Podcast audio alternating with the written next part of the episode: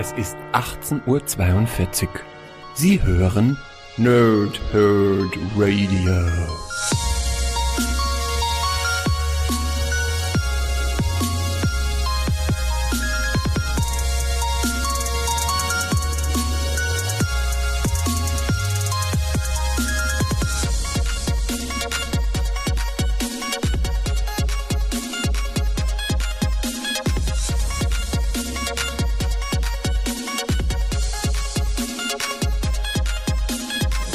Lange Tage und angenehme Nächte. Mein Name ist Chris und ich rede gerne. Wie immer bei Abgestaubt mache ich das nicht allein, sondern mit dem Meister des Wissens, dem Chef des Nerdtums, dem König des Retroperiums, dem Pumper der Herzen oder wie ich ihn nenne, mit Sven. Hallo Sven, na, wie geht's dir so?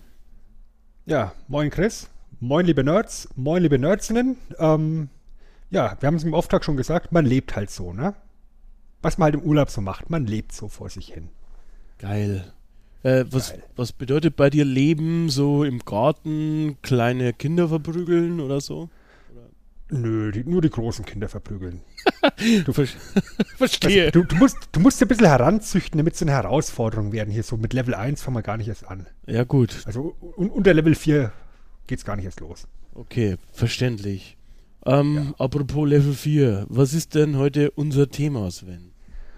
Ja, ein Spiel, was, ich sag mal, traditionell keine Levels hat, sondern eher sich mit Abenteuern und Dungeons und Prinzessinnen und Zipfelmützen beschäftigt. Uh, The Legend of Zelda ist heute unser Thema und du hast dir eins aus der Reihe genommen, ich habe mir eins aus der Reihe genommen und ja, dann stellen wir uns heute mal wieder gegenseitig ein Spielchen vor ähm, was für den jeweiligen irgendwo ein bisschen heraussticht jeweils, ne?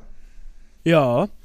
Und das Interessante ist, ähm, die Leute, die quasi jetzt aus der Konserve hören, wissen schon, wenn sie in die Show Notes geguckt haben, welche Games es sind. Aber die Leute, die hier live zuhören, wissen noch nicht, welche Games sie uns gegenseitig vorstellen. Ähm, und ich würde sagen, äh, wir hören uns einfach die Intros an jeweils, bevor wir über die Spiele sprechen und wir beginnen mit deinem. Das heißt, ich hau jetzt einfach mal das Intro von deinem Spiel rein, würde ich sagen.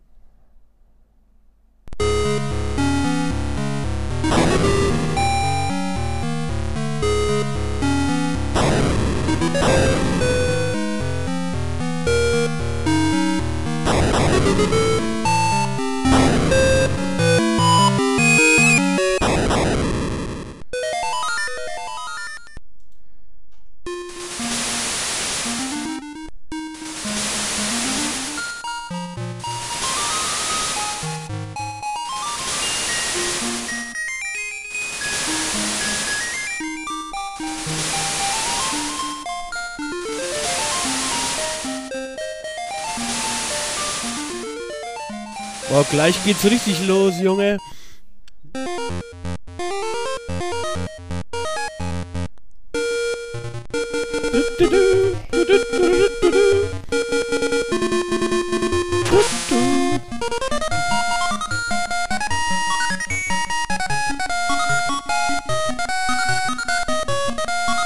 Nix geht über 8 mit Mucke.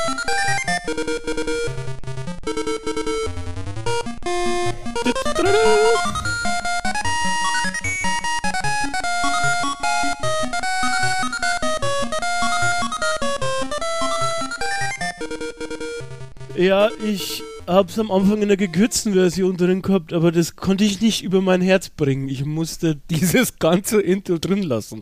Für die Leute, die es saugeil nicht ähm, erkannt haben, Sven, was für ein Spiel ist es denn? Oder wie heißt es? Um was geht's? Also man kann es an der Tonqualität ja schon erkennen oder ahnen, dass das Ganze, ich sage jetzt mal, kein, kein AAA-Titel ist sondern wir uns im Handheld-Sektor be äh, bewegen und dann sind wir eiskalt bei Link's Awakening gelandet, dem allerersten Handheld-Zelda ähm, erschien auf dem Gameboy, auf dem klassischen schwarz-weißen Gameboy mit dem einen oder anderen Re-Release hinterher nochmal. Ähm, eine Perle, die bei mir ganz, ganz tief im Herzen ver, ver, ver, verwurzelt ist. Ja. Es ist, ist eins meiner absoluten Lieblings-Gameboy-Spiele. Oh, und alleine das Intro, ne? Ja. Es ist halt das klassische Zelda-Theme, ne? Aber halt ein bisschen variiert. Und ähm, das werden wir auch im Laufe des Spiels dann des Öfteren hören. So, so kleine Zelda-Motive, die da ein bisschen angepasst worden sind. Ähm, ja, aber ist halt, ähm, wie gesagt, eine der Perlen für den Gameboy. Gilt halt als eins der besten Gameboy-Spiele überhaupt. Ist auch, ich sag mal, relativ spät im Lebenszyklus der, der Konsole erschienen. Und damit halt auch schon, ja, gut die, die bestehenden Ressourcen ausgenutzt worden. Aber ich würde sagen, wir gehen einfach mal durch und schauen, was ist denn Link's Awakening überhaupt für ein Spielchen? Oder was meinst du? Gerne, können wir gerne so machen, ja. Ja, dann würde ich sagen, bevor wir eben auf, auf so langweiligen Kram eingehen. Oh, wir, wir, wir könnten eigentlich mit langweiligen Kram erstmal anfangen. Ähm, wie gesagt, ist ein Gameboy-Spiel, ist 1993 erschienen, Ja. ist 1998 nochmal re-released worden in einer überarbeiteten Fassung für den Game Boy Color als äh, Link's Awakening DX. DX Ja. ist die Abkürzung für Deluxe. Und ist 2011 nochmal released worden für die Virtual Console. Und war ursprünglich geplant als ähm, Handheld-Port von A Link to the Past für Super Nintendo. Und irgendwo mitten in der Produktion hat man beschlossen, ach, wisst ihr was, hm, das passt nicht ganz auf so ein Gameboy-Modul drauf. Wir müssen ein kleines bisschen Abstriche machen und wir machen ein anderes Spiel draus. ja, Ja. und daraus entstanden ist dann Link's Awakening, was im Endeffekt allerdings nicht schlimm ist, dass es ein anderes Spiel geworden ist, weil eben Link's Awakening, so wie es ist, Mhm. komplett heraussticht aus der Serie. Es ist halt ein 8-Bit-Spiel, wie halt auch das allererste Zelda oder auch das zweite Zelda. Aber es fängt ganz gut die Optik vom, vom 16-Bit Link to the Past ein. Ja. Sieht fantastisch aus für ein Gameboy-Spiel. Ja, und dann So. eben auch die Game Boy Color-Fassung, wenn du dann eben die, die paar ähm, Farben noch dazu bekommst und äh, die, die äh, besseren Fähigkeiten, die besseren Ressourcen vom Game Boy Color noch ausnutzen kannst, das ist schon, das ist schon fein von der technischen äh, Seite her. Das habe ich gespielt übrigens früher. Ich habe das ähm, Game Boy Color Spiel gehabt. Ich habe ich hab das Originalspiel hatte ich nicht, aber ich habe dann den Game Boy Color äh, bekommen und habe dann auch äh, dort dieses äh, Link's Awakening gespielt. Das Mhm. war schön. Und ähm, es war auch unglaublich populär und erfolgreich, das Spiel. Hat sich bis 2004 3,83 Millionen Mal verkauft, alleine für den klassischen Game Boy. 2,2 Millionen Mal nochmal der, die, die X-Fassung für den Game Boy Color. Und allein im Jahr 2011 dann mit der Veröffentlichung auf der Virtual Console nochmal 339.000 Downloads hinterher, was zu dem Zeitpunkt eben der erfolgreichste Download-Titel des Jahres dann war. Und das zeigt halt auch einfach, wie gut und wie beliebt dieses Spiel äh, gewesen ist. Bevor wir jetzt so weitermachen mit mehr Trivia, würde ich sagen, ich gehe einfach mal kurz ein bisschen auf die Story ein. Was ist denn Link's Awakening? Wann ist Link's Awakening? Das ist ja gerade die Frage, wann ist Link's Awakening oder wann ist ein Zelda-Spiel? ist ja gerade in der Zelda-Timeline etwas äh, spannend und äh, Ja. diffiziler. Ja, da gehen wir bestimmt nachher noch Ich- genauer drauf ein. Ich habe mich mit dieser Zelda Timeline ein bisschen beschäftigt. Mit meinem Spiel. Es ist, äh, ich würde fast sagen, so eine kleine Wissenschaft für sich teilweise. Wo welches äh, Spiel eingeordnet wird, in welcher Zeitlinie und so. Aber da können wir gerne nachher nochmal drüber sprechen. Das ist äh, interessant. Unsere Spiele sind übrigens äh, in derselben, im selben Zeitstrang. Habe ich mir sagen lassen. Wobei dein Spiel ja irgendwo auch der Auslöser ist für diese. Ja, also gut, mein Spiel ist eigentlich in jedem, ja, ist quasi das, das ist schuld an, an, an dem ganzen Käse. Mhm, genau. Ja, also Link's Awakening spielt zeitlich von der Handlung her nach den Oracle-Spielen, die auf dem Game Boy Color gekommen sind. Also Oracle of Ages und Oracle of Seasons. Ähm, und das Setting ist nicht in Hyrule, sondern der gute Link ist auf einer Trainingsreise unterwegs, möchte halt noch mehr Fähigkeiten erwerben, um eben Hyrule zu verteidigen, ist mit einem Floß unterwegs, mit einem Schiffchen unterwegs und erleidet Schiffbruch. Und er wacht dann auf, wird ans Meer, äh, an den Strand gespült und er wacht auf der Insel Kokolind, wie er dann erfährt. wo er von einem Mädchen gefunden wird, die er erstmal ja, mit Zelda verwechselt. Oder die er für Zelda hält, aber das ist nicht Zelda. Zelda kommt im Spiel überhaupt nicht vor. Das Mädel heißt Marin, die wohnt in einem kleinen Dörfchen mit ihrem Vater, der heißt Tarin. Ähm, und sie meint halt, dass es äh, außerhalb von der Insel nur Wasser gibt und sonst nichts. Also außer Kokolint gibt es nichts auf der Welt. Was halt, naja, erstmal so ein bisschen bizarr ist, ne? weil wir kennen ja Hyrule und wir wissen ja, dass Link da unterwegs war und eben Abenteuer schon bestritten hat. Ja. Ähm, sie gibt ihm sein Schild, was auch mit angespielt worden ist und meint, dass vielleicht sein Schwert noch am Strand liegt. Und dann ist halt die erste, die erste Quest im Spiel sozusagen, ja, hol dir mal dein Schwert wieder. Das heißt, du legst dein Schild an, kannst halt ein paar Gegner durch die Gegend schieben, ähm, findest dein Schwert auch relativ schnell wieder. Und in dem Moment erscheint ein, ein Uhu, eine Eule, ähm, wie halt, wie halt das weiße Tier halt so ist, ne? Mhm. Und erklärt dir, mein Freund, du bist ähm, hier auf Kokolind und du bist gefangen im Traum des Windfischs. Und der Windfisch ist ein Lebewesen, was auf dem Gipfel der Insel Kokolind gefangen ist, in einem Ei. Und dort schläft. Und die Aufgabe von Link in, in Link's Awakening ist, du musst den Windfisch aufwecken, damit du die Insel wieder verlassen kannst. Und um den Windfisch aufzuwecken, brauchst du acht Musikinstrumente, die in verschiedenen Dungeons auf der Insel versteckt sind, die von Monstern bewacht werden. Und ähm, dann musst du die, die Ballade des Windfischs, das ist ein Lied, was du im, im Laufe des Spiels lernst, äh, spielen, um den Windfisch eben aufzuwecken, damit Link von der Insel kommt. Das Ganze hat jetzt natürlich so einen kleinen Haken. Wir müssen jetzt nicht auf jeden Dungeon einzeln eingehen. Ähm, der gute Link erfährt nämlich im Lauf seines Abenteuers, dass die Insel Kokolint gar nicht real ist, sondern tatsächlich nur im Traum des Windfisches existiert. Und in dem Moment, in dem er den Windfisch aufwecken würde, würde er alle Lebewesen auf dieser Welt ähm, vernichten. Dum, dum, damit dum. er praktisch aus diesem Traum rauskommt. Also er ist in diesem Traum gefangen und um sich allein zu retten, muss er praktisch alle Lebewesen auf der Insel vernichten. Und das ist, äh, ich sag mal, so, so, so, ein kleiner Twist an der ganzen Story, der, der schon recht düster ist für ein Zelda-Setting. Ne? Ja, auf jeden Fall.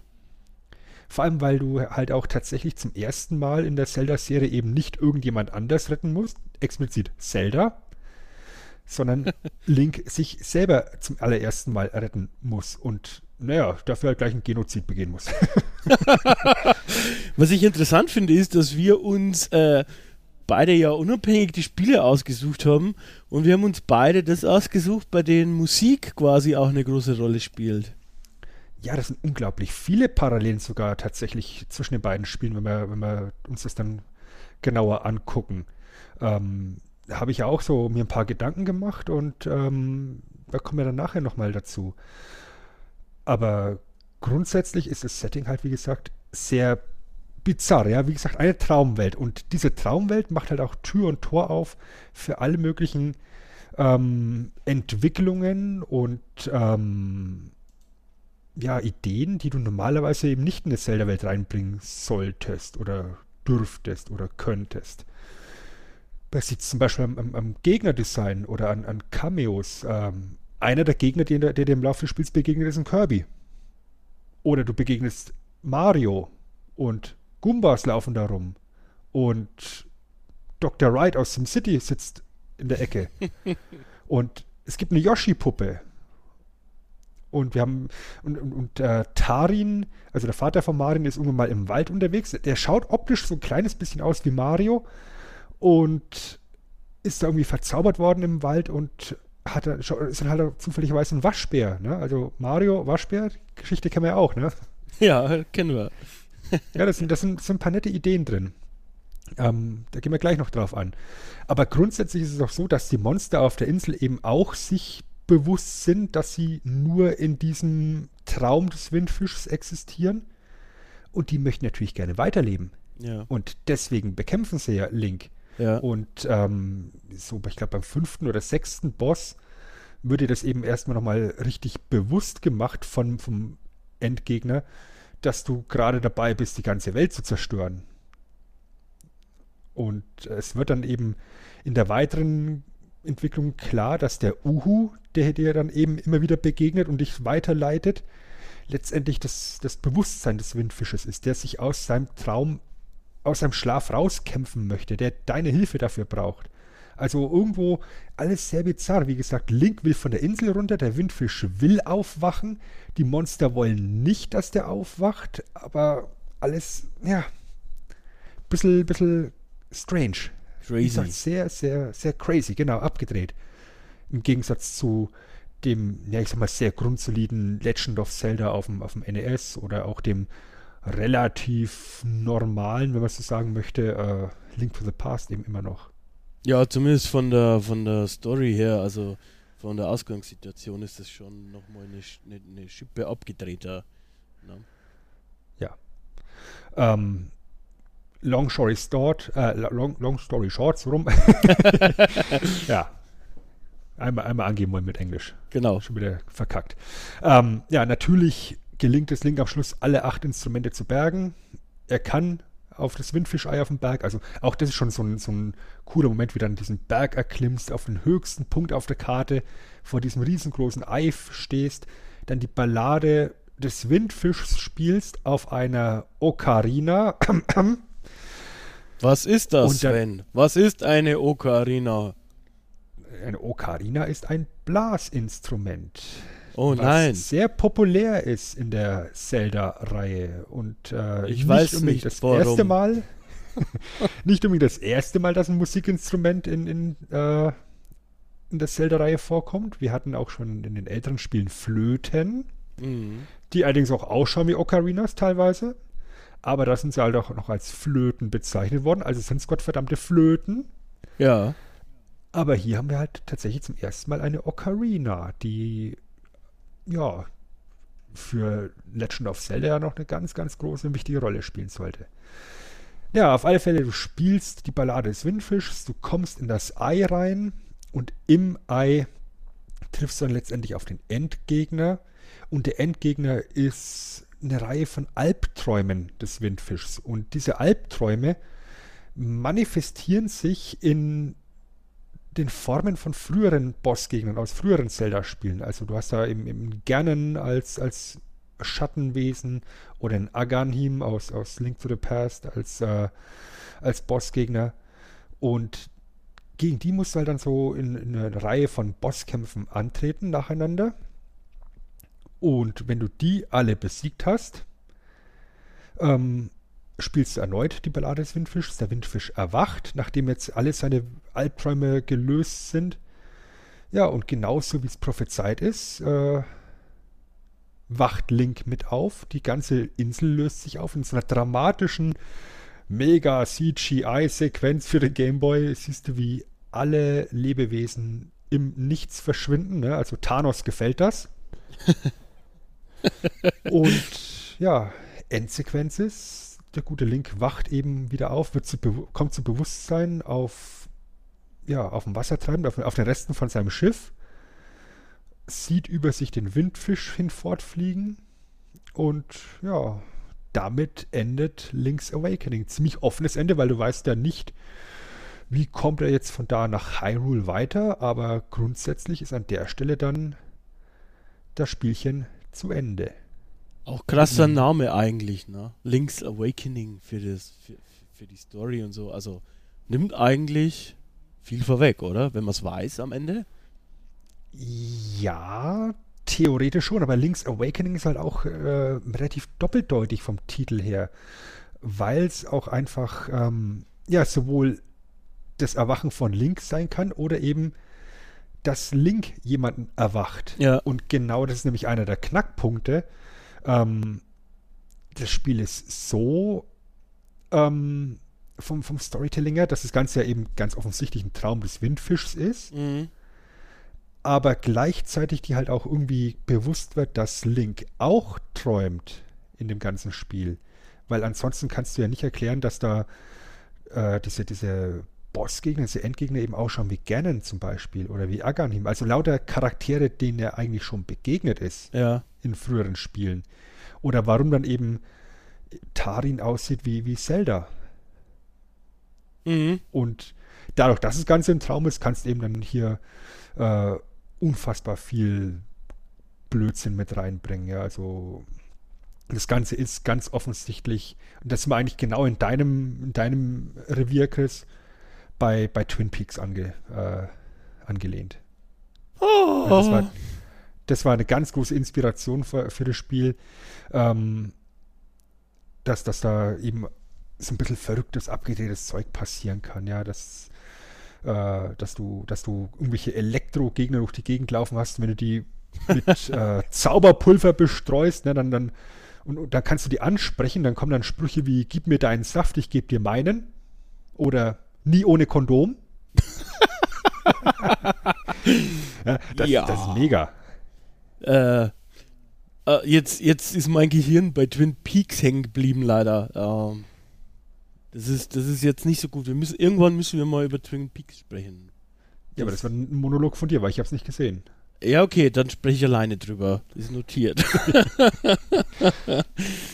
ähm, was hier Nick vorhin geschrieben hat bei uns im, im Chat, äh, war das für dich auch eine Sache, dass du, dass es toll war, dass es ein Zelda auf dem äh, Gameboy gab, weil man konnte ja überall damit spielen. Ne?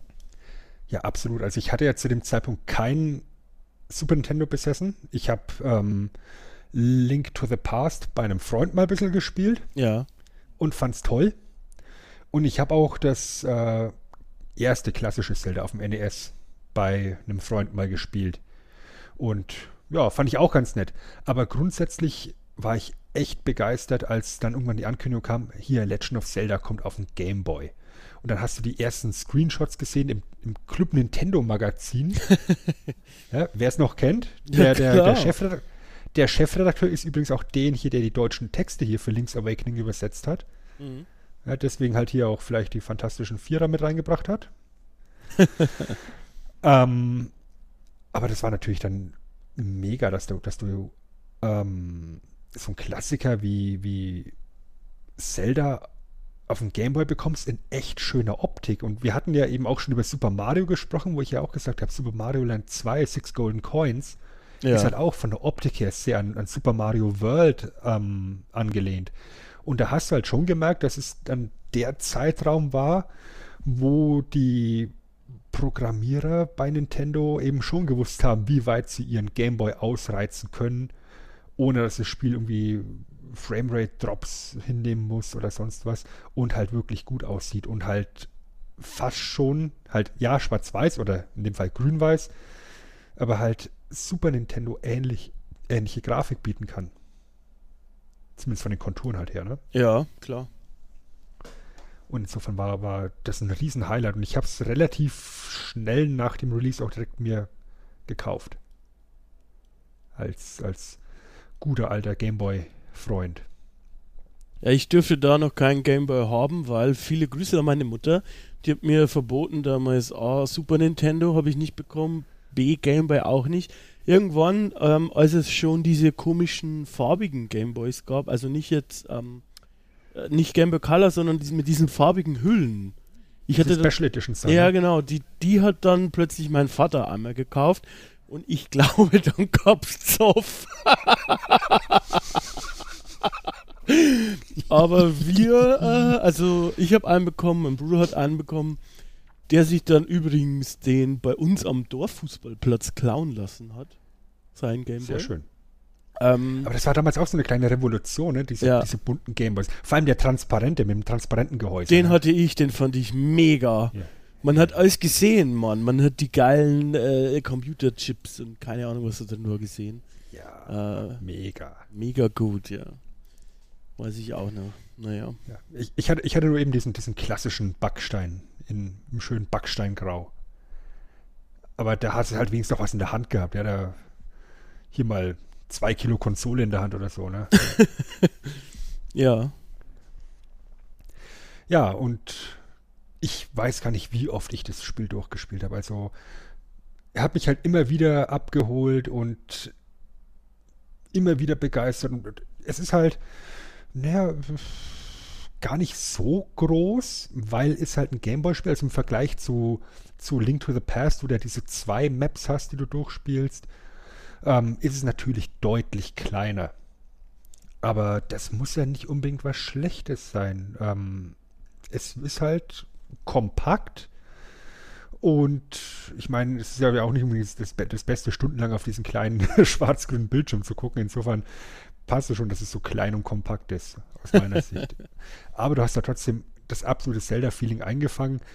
Allein eben schon auch durch die Musik. Auf jeden Fall. Weil du halt da auch wieder diese, diese Zelda-Themes reingepackt hast. Und ähm, ja, dann, dann die Gegner, die waren halt sehr charmant.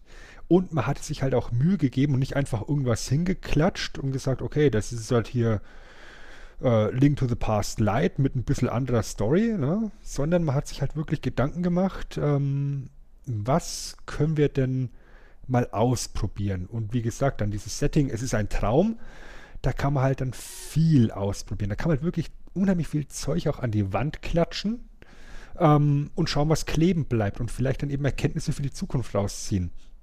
Und ja, es war halt das erste Handheld-Zelda, aber es war ja definitiv nicht das letzte Handheld-Zelda, weil wie gesagt, es kam ja danach die, die beiden Oracle-Spiele, ja. Ages and Seasons.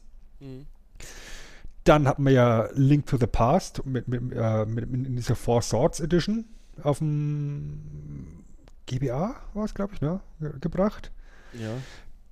Dann kam ein anderes Spiel, was ich sehr, sehr wertschätze, was komplett irgendwie unterm Radar fliegt, Minish Cap für ein GBA. Das habe ich tatsächlich nicht gespielt, muss ich zu meiner Schande gestehen. Also es ist auch wunder, wunderschönes Spiel, also sehr süß und äh, mhm. macht echt Spaß. Und dann die, die DS-Spiele, Phantom Hourglass und Spirit Tracks, wo man halt eben sehr viel mit den, mit den DS-Stick, äh, wie heißt der, Stylus, äh, ja, gespielt hat. Das war ja damals, äh, diese ersten oder diese DS-Spiele mussten ja oft diese, dieses Touchscreen-Feature irgendwie, irgendwie mit einbauen und da hast ja, du dann da auch raus. Genau, hast du da auch irgendwie rumgezeichnet auf dem, auf dem Ding, ja. Ja, und dann ja vor ein paar Jahren erst Link Between Worlds, was ja dann die Fortsetzung zu Link to the Past ist, was auch ein sehr, sehr schönes Spiel geworden ist. Und dann Triforce Heroes, was ich leider noch nicht gespielt habe. Habe ich auch nicht gespielt. Aber, aber wie gesagt, also der, es ist halt irgendwie so dieser, dieser Türöffner, ähm, mit dem Nintendo sich halt irgendwo so dieses, äh, die, diese Option offen hält, eine Spieleserie, ich sag mal, zwei zu teilen und auf Handheld-Konsolen eben die klassische Variante weiterzufahren, hier in dieser Top-Down-Zelda-Optik und auf Heimkonsolen dann eher in die 3D-Welt einzusteigen. Ja? Ähnlich wie man es ja bei, bei Metroid ja auch gemacht hat oder bei, bei Castlevania oder bei den Mario-Teilen. So weitgehend, ne? Ja. Ja, und dann, wie gesagt, äh, sehr viel an, an, die Wand geworfen. Ja? Also zum ersten Mal ein Zelda ausprobiert, das nicht in Hyrule ist, kommt das an. Mhm. Es ist zum ersten Mal ein Zelda, wo, ja, Legend of Zelda ohne Zelda. Das Legend of Zelda oh, oh, ohne Ganon. Ja, außer halt als, als Albtraum. Genau, also er ist zumindest als Albtraum dabei, genau. Ja. Und auch irgend, irgendwelche äh, Bezüge zu Triforce, die ja das Symbol ist für die ganze Serie. Wobei es ähm, so, so kleine Items gibt, die immer wieder droppen äh, von Gegnern. Und das eine ist halt auch so ein dreieckiges äh, Symbol der Macht, heißt glaube ich. wo du halt für kurze Zeit dann eben doppelten Schaden verursachst mit einem, mit einem Schlag. Aber grundsätzlich eben nichts aus dem klassischen Zelda-Background drin. Ne? Also es ist einfach nur Link als einziges Versatzstück in diesem Spiel. Ist auch äh, gar nicht unclever, weil man ja, wie du schon gesagt hast, auch viel wie hast du so schön gesagt, an die Wand geworfen hat und geguckt hat, ob es kleben bleibt. Und das ist ja vielleicht am Anfang bei der Konzeption und auch bei der Story noch gar nicht unbedingt so klar. Und falls es dann da irgendwelche Ausrutscher gegeben hätte, wäre es zumindest nicht, äh, sag ich mal, im, äh, im großen Kanon mit untergegangen. Ähm, von daher glaube ich, äh, war das vielleicht auch, also war das äh, von daher die bewusste Entscheidung, dass man da eben halt sehr viel ähm, anders probiert hat, wie du schon gesagt hast, dann hat man eben halt auch viel weggelassen oder anders gemacht. und ich meine, wir wissen ja auch alle, wie Zelda 2 sich im Vergleich zu Zelda 1 verändert hat. Was, da haben wir auch einiges an die Wand geworfen und geschaut, was kleben bleibt. Und da ist halt nicht so viel kleben geblieben. Ist ja, naja, sowohl spielerisch als auch ähm, vom Ruf her nicht unbedingt ein gutes Spiel, ne? Zelda 2 auf dem NES. Aber es ist halt nicht zum ersten Mal, dass man in Zelda, äh, also in der, in der Spiele Zelda, Zelda Dingsbums äh, Experimente durchführt. Ja. Ja, dann ist allerdings das erste Mal eben die Musik wirklich so als, als Kernmotiv im Fokus, eben mit der Ocarina. Und du lernst im Laufe des Spiels drei verschiedene Lieder kennen. Das eine ist eben dann eben diese Ballade des Windfischs, die du brauchst, um den Windfisch aufzuwecken.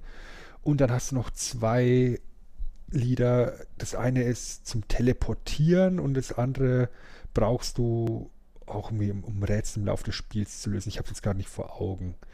Ich glaube, um, um, um, einen toten Hahn aufzuwecken oder irgendwie sowas. Mhm. Aber grundsätzlich, ähm, ja, wir hatten halt bislang immer irgendwie so die Suche nach Master Sword oder sowas, ne? Und hier ist halt wirklich Musik als elementares äh, Kernstück in dem, in dem, Teil. Ja, und dann hast du halt natürlich auch die eingangs erwähnte Eule, diesen Uhu, der da dir durch, durchs Spiel hilft und dich da durchs Spiel zieht. Und auch den sehen wir in der einen oder anderen Variante ja dann noch in weiteren Spielen in der Serie. Ja. Dann war es halt auch relativ einfach. Ne? Wir haben ein kleines Spiel, aber wir müssen ein bisschen Content reinbringen, ohne groß Aufwand reinzustecken. Was gibt es da Schönes als eine Tauschquest? Ja, das heißt, du beginnst am Anfang, kannst eine, eine, eine Yoshi-Puppe in der Spielhalle ja, eine Spielhalle ähm, gewinnen und die kannst du dann eintauschen gegen, keine Ahnung, eine Schleife. Und die Schleife kannst du dann weiter tauschen gegen dies und jenes. Und da hast du so eine ganze Kette an, an, an Tauschtransaktionen, bis du am Schluss, ich glaube, es ist der, es ist der Bogen, der Bumerang, auf einfach ein richtig mächtiges Teil am Schluss halt bekommst. Ja. Das halt auch ein Element, was in späteren Spielen aufgegriffen worden ist, wieder, aber hier zum ersten Mal ausgetestet worden ist. Und es ist tatsächlich auch das erste Spiel, bei dem der gute Link mal beschließt, oh, ich habe zwei Beine, ich kann auch springen. Ja, ja, er hat in Zelda 2 auch schon springen können, in diesen Side-Scrolling-Tempel-Gedöns-Aktionen, ne? Aber hier kann er auch auf der Oberwelt springen und das ist echt, echt geil, weil du halt dann durch die Gegend läufst, noch vorm ersten Dungeon, und du siehst Löcher auf dem Boden. Und hinter den Löchern, oder das ist so ein Bereich, und da siehst du ein Herzteil liegen. Und denkst so, hm, da muss ich irgendwie rankommen. Das heißt, der gute, der gute junge Mann muss irgendwie springen können. Das ist äh, First Time Ever. Und wir haben natürlich dann auch diese, diese klassischen Zelda-Items, die du ja aus, aus mehreren Spielen schon kennst. Und dann kannst du die auch so wunderschön kombinieren in dem Spiel. Ja, also du bekommst eine, eine Feder, mit der du springen kannst. Du bekommst die Pegasus-Stiefel, mit denen du schnell rennen kannst. Aber wenn du die beiden anlegst, gleichzeitig, dann nimmt Link Anlauf und dann kannst du über drei Felder gleichzeitig springen und dann kannst du richtig weite Sprünge machen. Das ist, das ist, schon, das ist schon nice. Ja, bei mir springt er zum ersten Mal automatisch. Richtig. Aber wie. aber nicht so schön mit dem Salto. Das ist korrekt. Ja, und bei, bei war es Minish Cap? Ich glaube, es war Minish Cap. Ähm, da bekommt er so ein lustiges Cape, mit dem er auch richtig fliegen kann oder ähm, zumindest gleiten kann. Aber hier haben wir eben diese, diese kleinen süßen Hopser und wir wissen ja, Link ist nicht wirklich äh, der beste Mann am, mit, mit, mit Wörtern, ne? aber er kann so den Hepp-Schein an der Stelle. ja. Ja, und dann gibt es natürlich dann in Dungeons, und das ist dann auch so ein, so ein schönes Konzept, ähm, die Möglichkeit eben so, so durch, durch, durch, die Keller durchzugehen. Und da wechselt das Ganze in so eine Side-Scrolling, klassische Super Mario-Ansicht, wo dann halt lustigerweise teilweise auch so Gumbas rumlaufen. Und da kannst du ja ganz, ganz klassisch, wie es ein Mario auch macht, auf den Kopf hüpfen.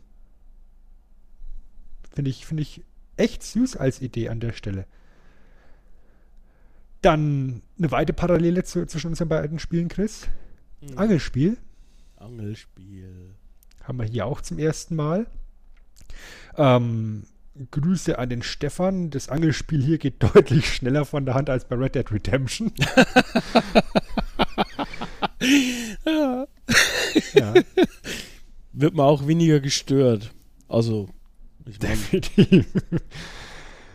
Ja, wir haben zum allerersten Mal, und das, das wird ja auch jedes Mal angepriesen, das ist so ein kleines bisschen nervig, ähm, wenn du in einen Dungeon reingehst, du findest eine Karte, du findest einen Kompass, das sind ganz klassische Zelda-Elemente. Der Kompass zeigt dir an, wo Kisten sind in, der, in, in, in, in dem Dungeon. Aber, und es wird ja auch jedes Mal gesagt, neu, neu, neu, neu, neu, neu, neu, neu, neu. Wenn du in einen Raum reinkommst, in dem ein Schlüssel versteckt ist oder ein Secret versteckt ist, dann kommt ein Geräusch. Und auch das ist ein Element, was du dann später in den weiteren Zelda-Spielen beibehalten hast. Da war es dann zum Glück nicht mehr neu, neu, neu, neu, neu, neu, neu, neu, neu. Und deswegen musste man es auch nicht jedes Mal als neu, neu, neu, neu, neu, neu, neu, neu äh, angeben in der Textbox.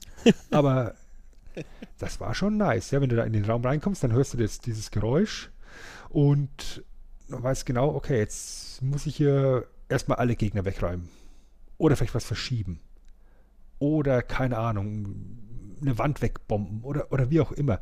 Aber war ein nettes Feature, hat auf alle Fälle das Spiel zugänglicher gemacht. Auch für Leute, die vielleicht zu dem Zeitpunkt noch kein Zelda gespielt hatten. Ja, die vielleicht den, den Super Nintendo nicht hatten oder eben die ganz alten Zeldas nicht gespielt hatten.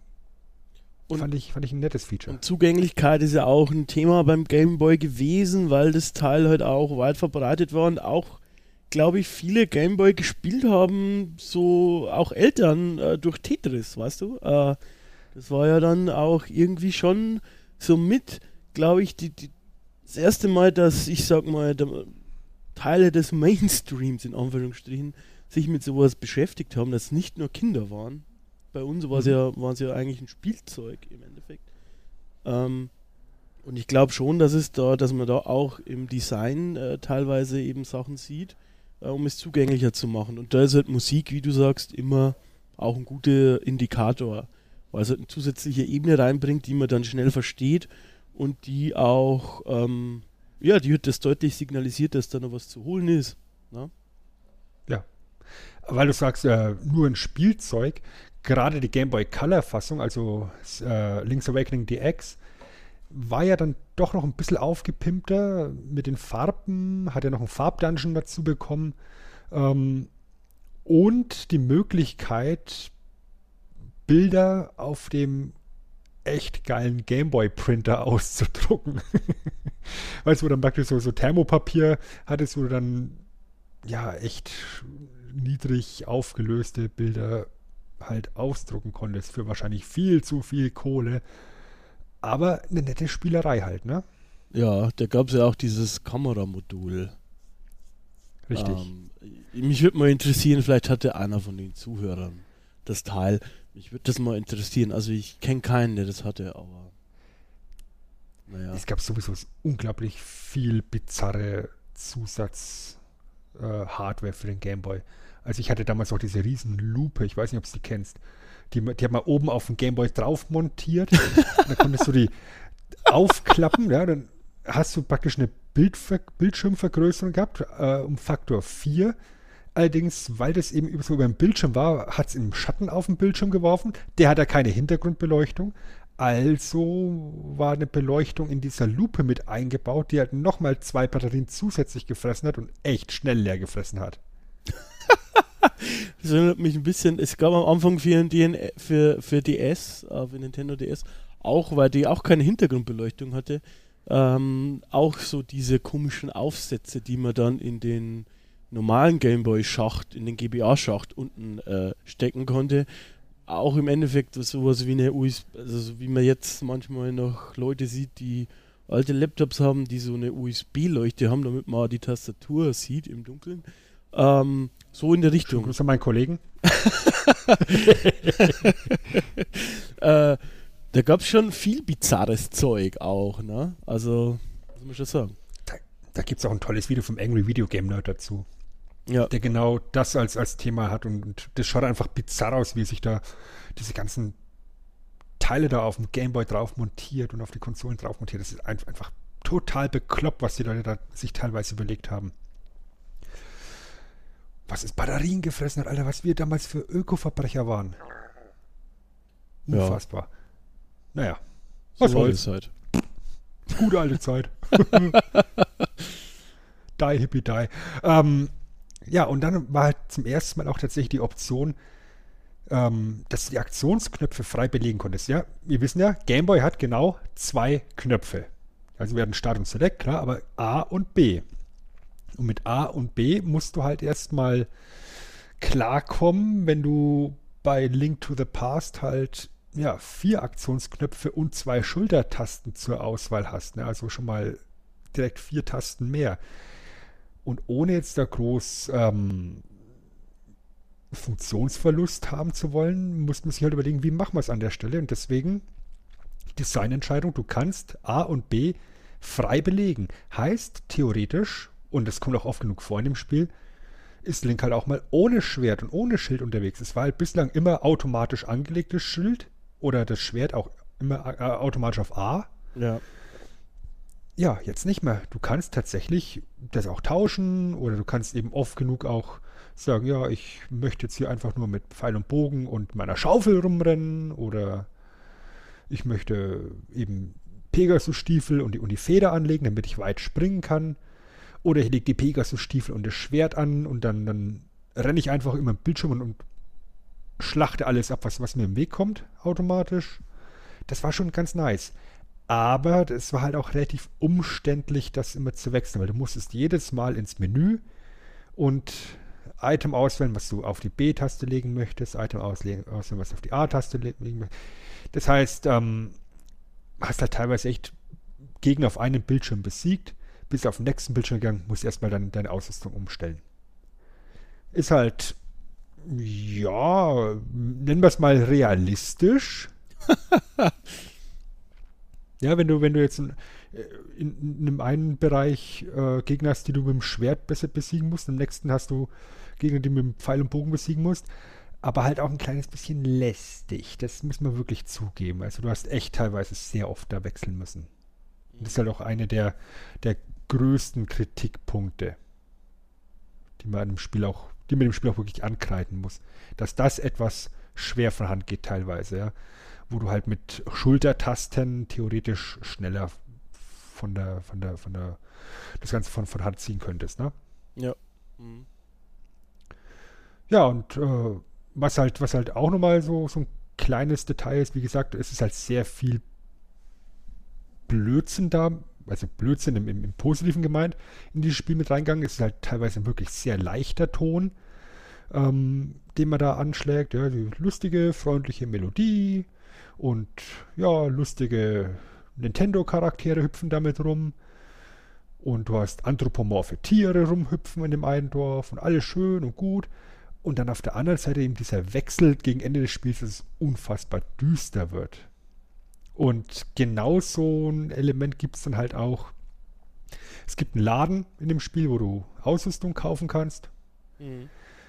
Zum Beispiel relativ am Anfang des Spiels eine Schaufel Ja. für 200 Rubine. Ne, aber 200 Rubine musst du halt erstmal haben. Du kannst das Ding auch klauen. ja, also weißt du, dann, dann nimmst du das Ding aus dem, aus dem Regal, stellst dich zum Verkäufer hin. Wenn du dann ganz schnell dich zum Ausgang bewegst, bist du einfach draußen und hast die Schaufel für Lau bekommen. Oder später auch einen Bogen für Lau. Die ganze Geschichte hat natürlich einen Haken. Weil wenn du das nächste Mal in den Laden reingehst, ist der Verkäufer da und ist nicht so begeistert, dass er beklaut worden ist und er bringt dich direkt um. Also schießt mit dem Elektroblitz auf dich und du stirbst und gehst Game Over an der Stelle. Tja, liebe Kinder, klauen lohnt Ja. sich nicht. Und um das Ganze dir noch reinzureiben, waren die Freunde bei Nintendo natürlich besonders lustig. Du kannst dir am Anfang des Spiels deinen, deinen Namen festlegen, ne? Ja. Ja, in dem Moment, in dem du klaust und erwischt wirst und dann eben da einmal Game Over gegangen wirst, wird dein Name überschrieben im Spiel und alle Charaktere sprechen dich nur noch an mit Dieb. Und zwar großes D, großes I, großes E, großes B. Dieb! Das ist doch schön. Und es gibt nichts Schöneres, als wenn du dann mit Marin am äh, am Strand sitzt in so einer relativ romantischen Szene und sie so, ach, weißt du, Dieb. das ist toll. Ja. Ja, oder du gehst da durch die Gegend und alle sprechen mit Dieb. Das ist, das ist schon geil. Aber ich meine, wenn das dein Gewissen ertragen kann, dann kannst du eben auf die gleiche Methode eben noch den, den Pfeil und Bogen besorgen, die halt dann fast, äh, fast 999 Rubine oder sowas kosten. Krepierst halt dann nochmal, wenn du wieder in den Laden reingehst, aber was soll's, ne? Alles für den Dackel, alles für den Club. Das finde ich aber auch eben ganz, ganz witzig als Detail, dass du da äh, die dann so reingetrieben wird, ne? So, Dieb, Dieb, Dieb. Dieb. Ja, aber wie gesagt, es ist ja alles nur ein Traum und wer weiß, was Link da für Fantasien hat in seinen Träumen. Ja, also vielleicht hat er da irgendwie mal das Bedürfnis, was zu stehlen. Ja, und vielleicht hat er irgendwie das Bedürfnis, äh, ja, irgendwie Prinzessin Zelda mal irgendwas zu sagen, was er nicht ohne Kondom machen möchte. Wie auch immer. Zu sagen. Ich mache jetzt Ja, ja. gerade hier ne, die, die Airquotes. Die, die sagen. Aircodes. Ja.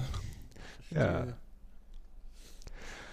Ja, dann haben wir, wie gesagt, eben Marin und Tarin, die dann, also Marin als, als weibliche, wichtigste Nebenfigur, sage ich mal, und Tarin ist halt nur einfach nur so eine Randfigur.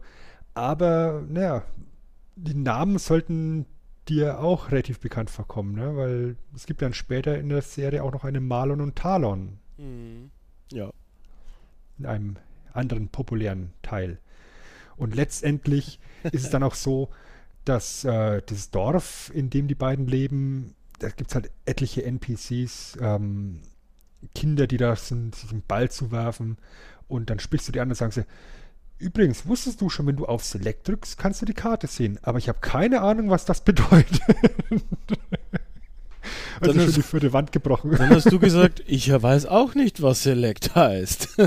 ja. genau. Ja, oder, oder mitten im Dorf ist ein Telefonhäuschen, wo du dir Spieletipps holen kannst. Ja, wenn du nicht weißt, wie es weitergeht, ja, dann rufst du bei, bei, bei Dr. Wright an, der dir sagt, ähm, wie es weitergeht. Also es ist halt alles mit dem Augenzwinkern, das ganze Spiel. Ja, also wie gesagt, vierte Wand wird, wird gebrochen.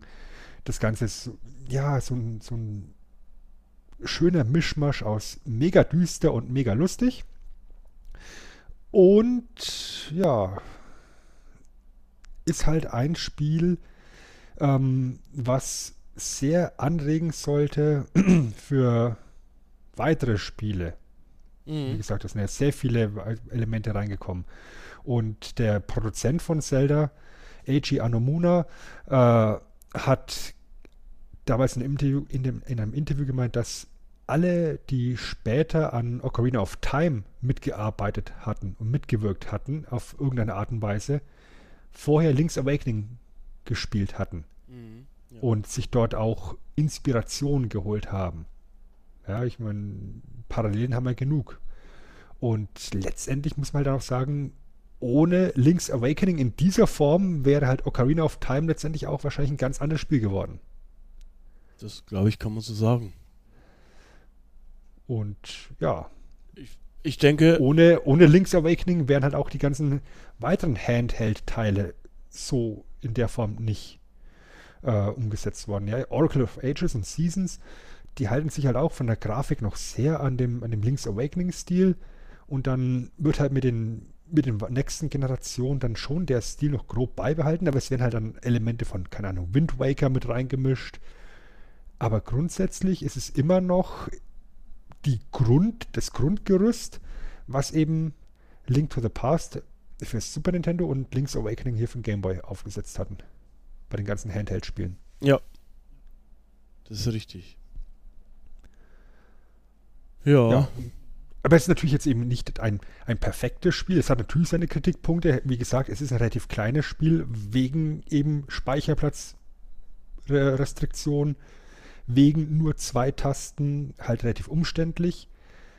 Und ja, nennen wir es eben zugänglichkeitsfördernd. Die Bossgegner sind teilweise echt viel zu leicht. Ja, das sind- teilweise Mini-Bosse drin, die, da, da kannst du schon ein bisschen knobeln.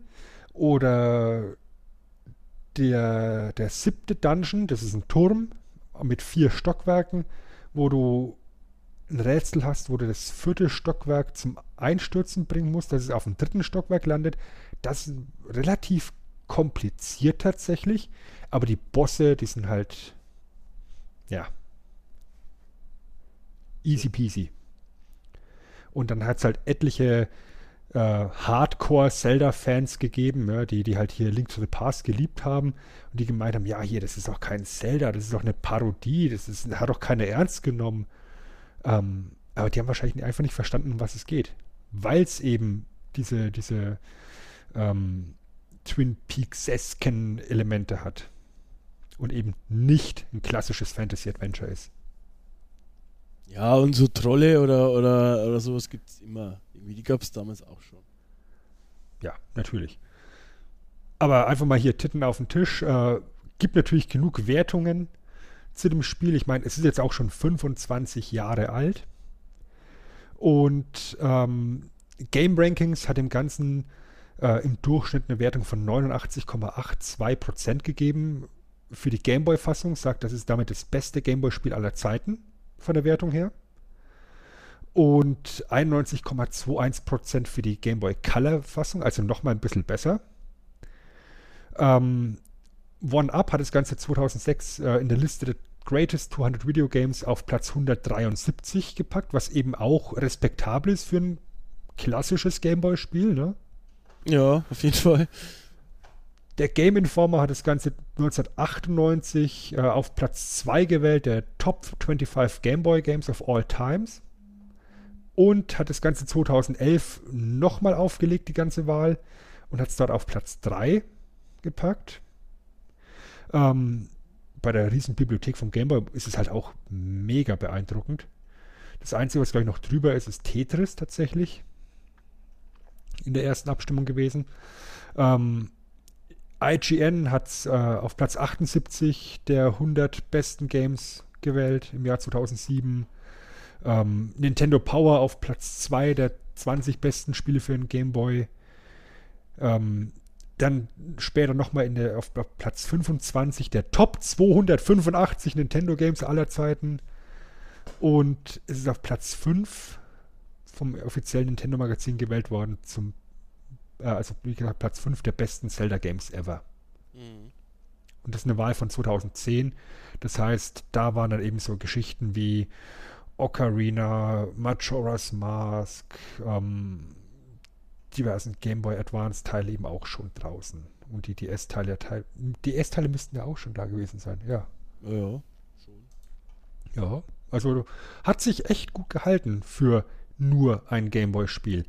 Und ja, wie gesagt, ich hätte sehr gerne hier auch Links, äh, Link to the Past genommen für die Besprechung, aber letztendlich ist Link's Awakening das, was mich persönlich mehr abgeholt hat. Link to the Past ist ein grandioses Spiel. Auch das Spiel, was wir, was wir gleich von deiner Seite aus hören werden, ist ein grandioses Spiel. Aber Link's Awakening hat für mich halt diesen großen Nostalgiebonus, mit dem ich so viel Zeit in meiner Teenager-Phase verbracht habe. Und ja, deswegen an der Stelle Link's Awakening und wie gesagt, in der Vorbereitung, es war mir relativ klar, als wir, als wir ausgesucht haben, dass wir über Zelda schnacken, was du besprechen wirst. Es war mir relativ klar dann auch, was ich besprechen werde. Und dann stelle ich fest, dass wir tatsächlich sehr viele Parallelen haben bei unseren beiden Spielen. Und äh, das hat mich natürlich dann nochmal ein ganzes Stück mehr gefreut. Ja, mich übrigens auch. Ähm, das hat mich auch sehr gefreut.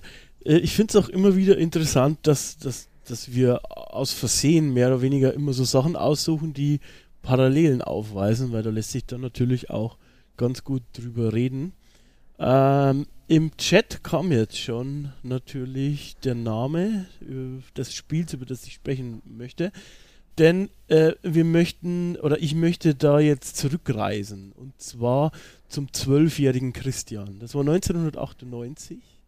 Und tatsächlich das nächste Spiel, über das ich sprechen möchte, ähm, war bis zum 3.3.2017 mein All-Time Favorite. Erst dann wurde es abgelöst, äh, lustigerweise wieder durch ein Zelda-Spiel. Ähm, aber wir sprechen jetzt über Ocarina of Time und auch hier hören wir uns einmal kurz die Theme-Melodie an.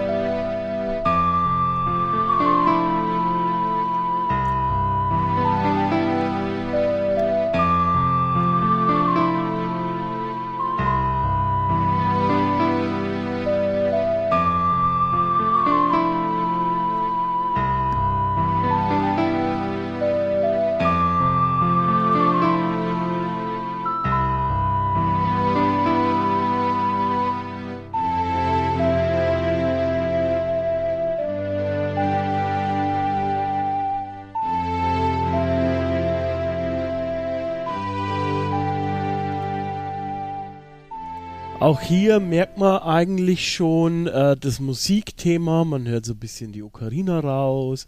Ähm, man hört auch, dass es schwer ist, ein bisschen. Also es erzählt, will eine epische Geschichte auch erzählen, äh, zumindest hier im Kontext von dem Zelda-Universum. Ähm, und äh, was ich jetzt gleich einmal vorweg äh, ja, nehmen möchte, ist, ich bin hier nicht ähm, objektiv, wie wir selten objektiv sind, ist aber auch nicht unsere Aufgabe. Ähm, es ist für mich quasi das Inbegriff, was ein Computerspiel ausmacht oder ein Videospiel ausmacht. Ähm, und gleichzeitig ist es aber auch so, dass das Spiel natürlich sehr bekannt ist, wahrscheinlich auch hier bei unseren Zuhörern sehr bekannt ist. Und dementsprechend habe ich auch relativ viel zur Entwicklungsgeschichte aufgeschrieben, weil die vielleicht, oder was heißt zur Entwicklungsgeschichte, ein bisschen zur Geschichte vom Entwicklungsstudio und so weiter, weil es wahrscheinlich weniger bekannt ist als jetzt die einzelnen äh, Storypunkte und die Spielmechaniken. Ähm, und ich die persönlich auch immer ganz spannend finde und dementsprechend möchte ich auch quasi bei der Entwicklung äh, beginnen. Ähm, und zwar hat es das berühmt-berüchtigte Nintendo EAD, also dieses Entertainment and Analysis and Development Department, ähm, ja äh, entwickelt. Und zwar ist es das, äh, wurde das Ganze 1993, äh, 93, sorry, 1983 als Nintendo Research and Development 4 gegründet. Äh, diese Abteilung von Nintendo, also die vierte schon. Und äh, die Leitung von dieser Abteilung erhielt ein gewisser Shigeru Miyamoto. Ähm, kennt vielleicht ein oder andere, was insofern äh, interessant ist, er war da relativ jung, das war zwei Jahre nachdem er Donkey Kong quasi gemacht hat hat er schon quasi seine eigene Abteilung bekommen. Und auch deswegen, weil eben Donkey Kong so ein großer Erfolg war, ähm, hat eben der ähm, Präsident von Nintendo, der damalige, eben gesagt äh, zu Miyamoto, er soll eine eigene Entwicklungsabteilung aufbauen, um ihn herum aufbauen, er seine Visionen äh, ja, umsetzen kann. Ähm, es gab schon drei Entwicklungsabteilungen zuvor, also wurde es eben heute die vierte. Wobei man dabei sagen muss, dass die Entwicklungsabteilung 2 und 3 eher hauptsächlich Hardware entwickelt haben. Und somit hatte äh, quasi sich Nintendo eine eigene Konkurrenz hausintern geschaffen. Denn äh, die ähm, RD1, also RD1, also Research and Development 1, das waren quasi die, die die Spiele entwickelt haben. Und äh, haben, sie haben sie jetzt quasi hausintern eine zweite Abteilung geschaffen, die auch Software entwickelt hat. Ähm, so, diese neue Abteilung hat eben ein paar so unbekannte Spiele dann entwickelt wie Super Mario Bros. oder dann eben auch die ganze Legend of Zelda-Reihe. Und 1990 hat diese Abteilung dann eben von den ersten Erfolgen profitiert und wurde äh, dementsprechend umstrukturiert. Es wurden sehr viele Mitarbeiter von den anderen Abteilungen äh, eben ja, der Miyamoto-Abteilung zugeordnet und sie wurde auch umbenannt und zwar eben in dieses, was man schon mal gehört hat, äh, wahrscheinlich Entertainment Analysis and Development. Miyamoto blieb Leiter und ähm, diese berühmte Nintendo Entertainment Analysis and Development äh, Abteilung war gerade für Kinder meiner meiner Generation für die Nintendo 64 Zeit wirklich prägend. Ähm, vor allem durch die Titel Super Mario 64, das ja im Prinzip äh, 3D Jump'n'Run ähm, ja, erfolgreich gemacht hat und gezeigt hat, wie man im 3D Jump'n'Runs ähm, programmiert. Aber eben auch äh, ja, das Spiel, über das wir jetzt sprechen wollen, Zelda Ocarina of Time in die 3D-Welt äh, gehoben hat und da eben halt auch gezeigt hat, wie man ähm, Action-Adventures in 3D umsetzt. Im, ja, heutzutage ist das Ganze wieder ein bisschen umstrukturiert. Da kann man sich dann, glaube ich, auch selber einlesen. Wir sind ja für die alten Sachen zuständig. Und ich habe mir das jetzt quasi eben so kurz ähm, rausgesucht und die kurz zusammengefasst bis zum Zeitpunkt von äh, Zelda Ocarina of Time. Was ich auch ähm, interessant fand, äh, weil ich das eigentlich so gar nicht auf dem Schirm hatte, um ehrlich zu sein, dass da eben auch bei den Zelda-Spielen vor allem auch, aber auch schon vorher, ähm, externe Programmierer mit beteiligt sind. Also das heißt, äh, streng genommen gehören die nicht zu Nintendo. Ähm, und zwar ist da das Unternehmen SRD, äh, ein japanisches Unternehmen, das seit 82 eng mit Nintendo zusammenarbeitet, hervorgetreten. Die sind eigentlich wegen neuer Hardware mal zusammengekommen, also dieses äh, SRD und Nintendo wobei ähm, die dann auch eben an Spiele mitprogrammiert haben. Ähm, und diese Zusammenarbeit geht im Prinzip sogar so weit, dass die Zweigstelle von, von ähm, SRD äh, im Nintendo, also eine Zweigstelle von im Nintendo Hauptquartier in Kyoto ist. Also das heißt, die haben da ein Büro im Nintendo Gebäude, was glaube ich auch schon ganz schön viel sagt. Und was lustig ist, dass zum Beispiel äh, das Angelspiel, das du vorher angesprochen hast, von äh, einem Kollegen von diesem SRD sozusagen entworfen wurde und äh, entwickelt wurde. Also das heißt. Zeigt halt, ja. halt auch so, so dieses Vertrauen, das, das Nintendo in diese Firma hat, ne? Dass sie die gleich ins Hauptquartier mit reinholen. Ja, genau. Also und die arbeiten immer noch zusammen. Also wie gesagt, es geht seit 82 und es ist im Endeffekt, ja, ich weiß nicht, das ist mehr oder weniger wahrscheinlich gehören die mit zum Equipment äh, zu Nintendo dazu, aber es ist im Prinzip auf dem Papier eine eigenständige Firma. Ocarina of Time äh, hat für damalige Verhältnisse ein unfassbar großes Entwicklerteam von 120 Leuten gehabt, wenn man alles zusammenzählt. Und generell war in die Entwicklung ähm, der ja, viele Spieler, wenn man mit denen spricht, nennen ihn schon fast Halbgott, verehren ihn. Shigeru Miyamoto war als Produzent involviert. Er war ja auch das, oder ist auch der Serienschöpfer. Hier ist er eben als Produzent mit dabei, der sozusagen über allem äh, sitzt. Und ursprünglich, das ist auch ähm, was, was, wo wir Parallelen haben bei unseren Spielen, sage ich mal, wurde äh, Ocarina of Time für das Nintendo 64 DD entwickelt, also für diese Erweiterung. Ähm, mhm für das Disklaufwerk. Äh, das hat man dann aber abgebrochen.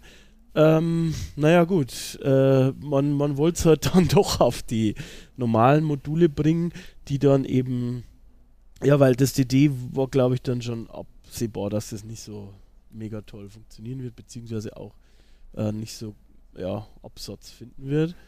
Ähm, aber da haben wir auch direkt wieder eine Gemeinsamkeit, weil du durch diese Module natürlich auch ja, ich sag mal, relativ eingeschränkt bist, was Speicherbedarf oder Speicherplatz betrifft, ne? Genau. Ähm, Und jetzt war, jetzt war das halt dann bis dato das größte N64-Modul, was sie veröffentlicht haben. Genau. Mit sage und schreibe festhalten 32 Megabyte.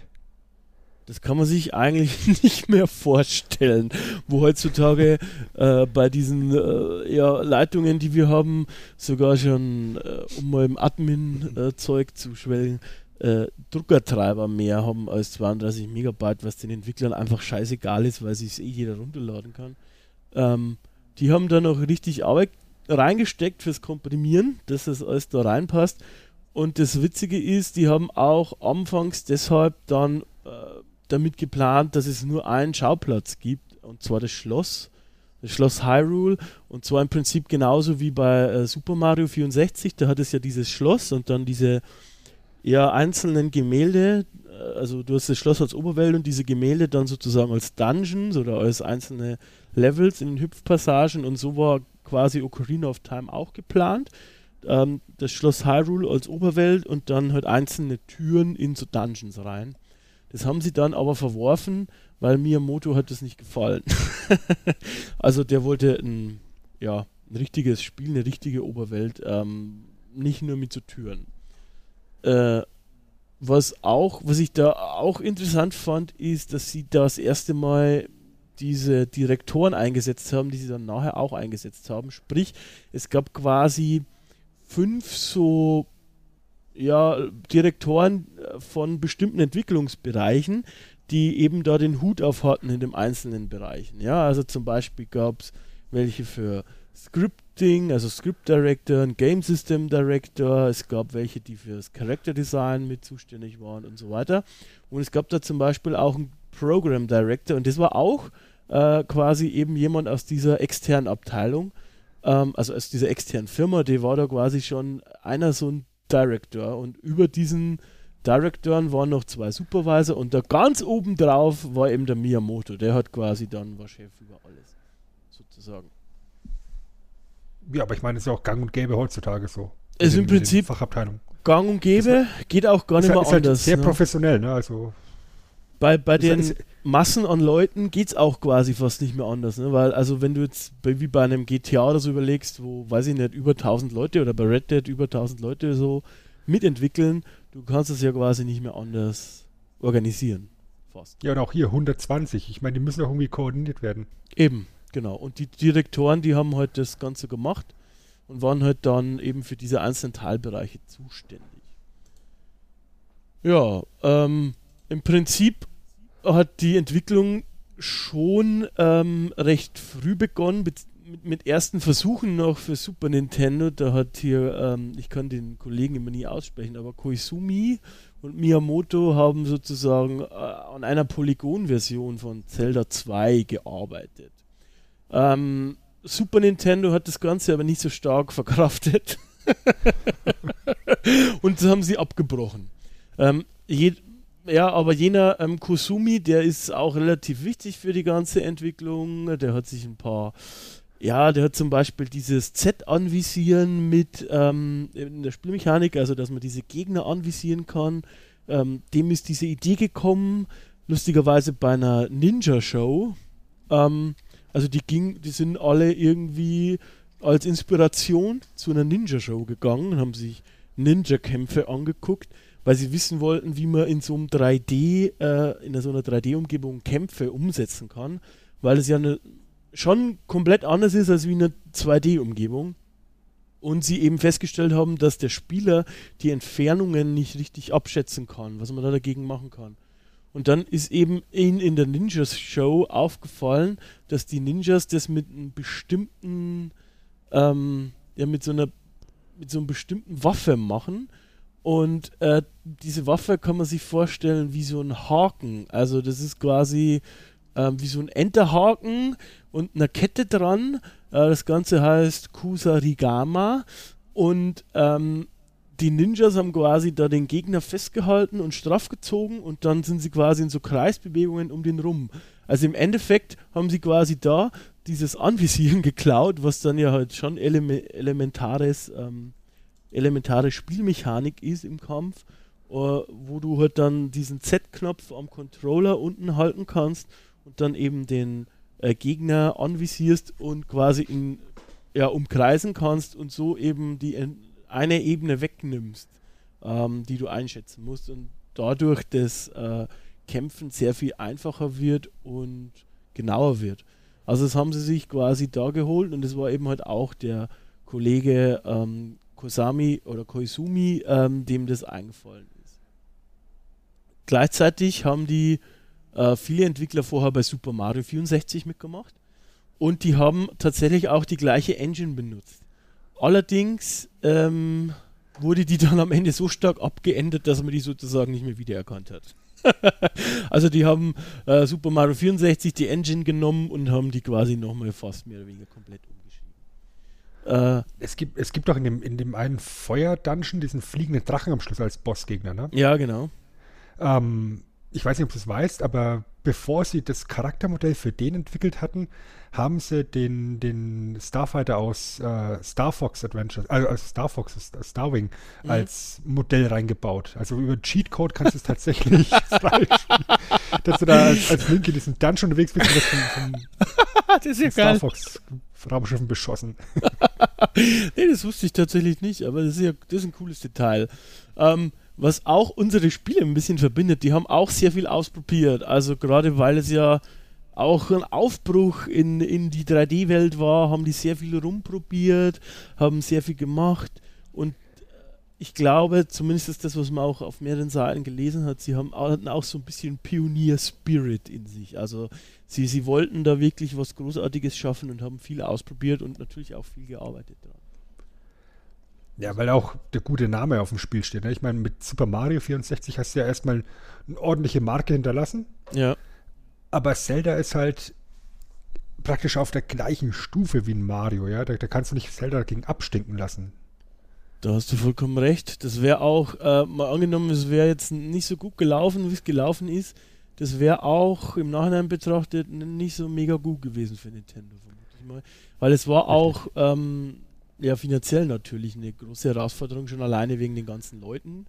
Ähm, aber halt auch, es war eine große Marketingkampagne, es war alles außenrum äh, sehr groß und das musste schon erfolgreich werden. Äh, ich glaube, das hat man auch gemerkt. Mhm. Weil letztendlich sind eben Super Mario 64 und Ocarina of Time System Seller. Ganz Ja. klassisch, obwohl sie relativ am Anfang des Lebenszyklus der Konsole kamen. Ja, ähm, waren es auch und das waren auch die Spiele, warum man sich das Teil im Endeffekt gekauft hat. Ähm, und man muss auch ehrlich sagen, diese 3D-Bewegungen waren halt auch wegen dem Controller nur möglich im Endeffekt.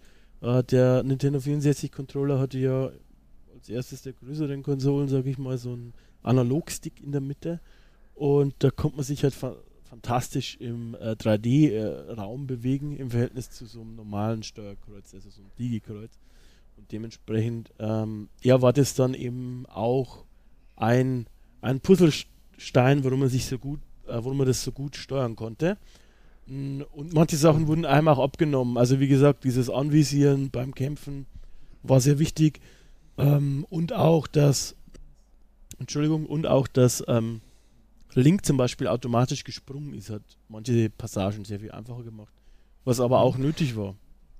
Aber weil du eben das, das Anvisieren gerade ansprichst, ne, ist natürlich auch sehr smart, dass man eben auf diese Lösung kommt, das so umzusetzen, wenn man, weil man eben keinen zweiten Analogstick auf dem Controller drauf hat, um Genau. die Kamera irgendwie zu bewegen, weil die Kamera ist ja immer fix. Ja, da, da, du hast ja keine Möglichkeit, die, die zu beeinflussen. Und da ist es mit dem, mit dem Z-Anvisieren halt schon sehr smart gelöst. Also Chapeau. Ja, und äh, das finde ich halt immer so faszinierend, wenn man so Geschichten liest, weil es die Leuten ist es halt eingefallen, während sie sich eben Inspiration bei so einer Ninja-Show geholt haben. Ne? Also Ja. das siehst du immer diese kreative, äh, diesen kreative Leistung, den Übertrag von, von dem, was siehst du in echt, eben auf, was können wir ummünzen auf unser Spiel. Und das finde ich immer sehr faszinierend in solchen, bei solchen Geschichten. Was ich faszinierend finde, ist, dass du relativ wenig, relativ wenig ähm, Videosequenzen drin hast, sondern eben sehr viel oder fast alles in Echtzeit abläuft. Das ist richtig. Was halt eben auch einfach daran liegt, weil Miyamoto da dagegen war, großartig Videosequenzen aufzunehmen und gegebenenfalls auch zu vertonen, falls er sich irgendwie mal was anderes überlegt. Und Ja. ich meine, es wäre nicht das erste Mal gewesen, dass Miyamoto irgendwo mitten in der Produktion beschließt, okay, wir machen jetzt was anders. Und deswegen war das tatsächlich der einfachere und wirtschaftlichere und schnellere Weg. Und deswegen sind die, äh, schaut die Grafik und die ganzen Videosequenzen so aus, wie sie ausschauen. Ja, und, und das ist gut, dass du sagst, dieses Umentscheiden hatten sie hier auch. Also äh, bis 1997, also noch ein Jahr äh, vor, vor der Veröffentlichung, war das Skript quasi darauf ausgelegt, dass man nur den Erwachsenen-Link sieht. Also die ganze Geschichte um den Kleinen, die gab es bis dahin nicht. Das wurde, Miyamoto hat, hat dann gesagt, äh, ein Jahr bevor es rauskam, okay Leute, dieser Erwachsene-Link, hm, naja, schön und gut, ich möchte aber auch den Kleinen sehen. Und dann haben sie sich erst diese ganze Zeitreise-Sache ausgedacht. Äh, oder die Fee Navi, das war ursprünglich nur Zielmarkierung ähm, und heißt deswegen auch tatsächlich Navi, wegen ähm, Navigieren oder Navigate. Da haben sie sich tatsächlich einfach eine Zielmarkierung beim Testen eingebaut und dann haben die die so hilfreich gefunden, dass sie eben, hat Miyamoto gesagt, okay, nee, die müssen wir drin lassen. Ah ja, dann schreibt jetzt einer noch eine Geschichte eben zu der Markierung, dann machen wir eine Fee draus und gut ist. Das ist, äh, das ist einfach toll. Hey, listen. Ja. oh, ich, ich hasse Navi. ähm, tatsächlich, trotz diesen, unter anderem diesen Hindernissen, sind die aber auch sehr viel früher fertig geworden. Wahrscheinlich auch, weil ähm, gegen Ende tatsächlich noch sehr viel mehr Leute ähm, von anderen Projekten abgezogen worden und eben auf Zelda angesetzt worden sind. Und diese ganzen Leute hat man dann aber auch nicht wieder abgezogen, nachdem das Spiel ähm, Beta-Status hatte, sondern man hat die dann auch mit testen lassen. Was eben halt auch mega gut war, weil das Spiel, so wie das halt eigentlich Nintendo typisch ist, quasi fast, also ganz wenig Bugs. Oder so, wenn du normal spielst, findest du eigentlich keinen. Ähm, ja, hat und dementsprechend äh, auch wirklich gut zu spielen ist. Ähm, das ist halt auch dem geschuldet, dass die eben so viel Manpower reingesteckt haben und früher fertig geworden sind. Dann konnten die ein paar Monate länger testen als ursprünglich geplant. Was eben halt auch gut war, weil man hat ja auch keinen Vergleichswert. Also es war das erste 3D und ähm, naja, da gibt es halt nochmal mehr Möglichkeiten. Alles ein bisschen komplexer, die, die Modelle sind komplexer, die Möglichkeiten sind komplexer und das Spiel war ja auch für damalige Verhältnisse ziemlich groß. Ähm, richtig. Apropos Spiel, Sven, um dich zu zitieren von vorhin, jetzt haben wir den äh, erstmal den langweiligen Teil abgeschlossen, würde ich sagen. Äh, ich möchte ein bisschen natürlich schon auch aufs Spiel eingehen. Und wie schon gesagt, äh, ich verbinde mit dem Spiel eine Erinnerung an mein Kinderzimmer, an meinen Bruder, ähm, an den, den Nintendo und wie wir dann da gesessen sind und tatsächlich ähm, auch, weiß ich noch, auf die nächste Ausgabe Schande über mein Haupt, Bravo Screen Fun, ähm, glaube ich, war das damals, gewartet haben, mhm. weil äh, ich, ich, wir wussten nicht mehr weiter. um ehrlich zu sein beim ersten Mal. Ähm, wie geht das jetzt? Und da gab es eine Komplettlösung. Und wir hatten damals, ich weiß nicht, 98 gab es schon Internet, mehr oder weniger, aber noch nicht so richtig und wir hatten auf jeden Fall auch kein Modem. Ähm, dementsprechend waren es Computermagazine oder Videospielmagazine, auf die wir dann gewartet haben. Das weiß ich, das ging zweimal so oder so. Ähm, was immer Stellen gab, an denen ich hängen geblieben bin. und dann, ah oh ja, es geht wieder weiter. Und es war einfach so ein Erlebnis. Ich habe so eine äh, für mich war es unfassbar groß. Und ich hatte zum ersten Mal in dem Videospiel das Gefühl, mich frei bewegen zu können. Und was ich damals auch mega gut fand, war eben, dass ich den Erwachsenen-Link gesehen habe. Ähm, und dass es tatsächlich auch mal ein, bis, mal ein bisschen düsterer war dann, vor allem äh, wenn man erwachsen ist. Also in Anführungsstrichen düsterer, jetzt zu äh, Resident Evil oder so natürlich kein Vergleich, aber für ein Zelda-Spiel ist es äh, schon düsterer.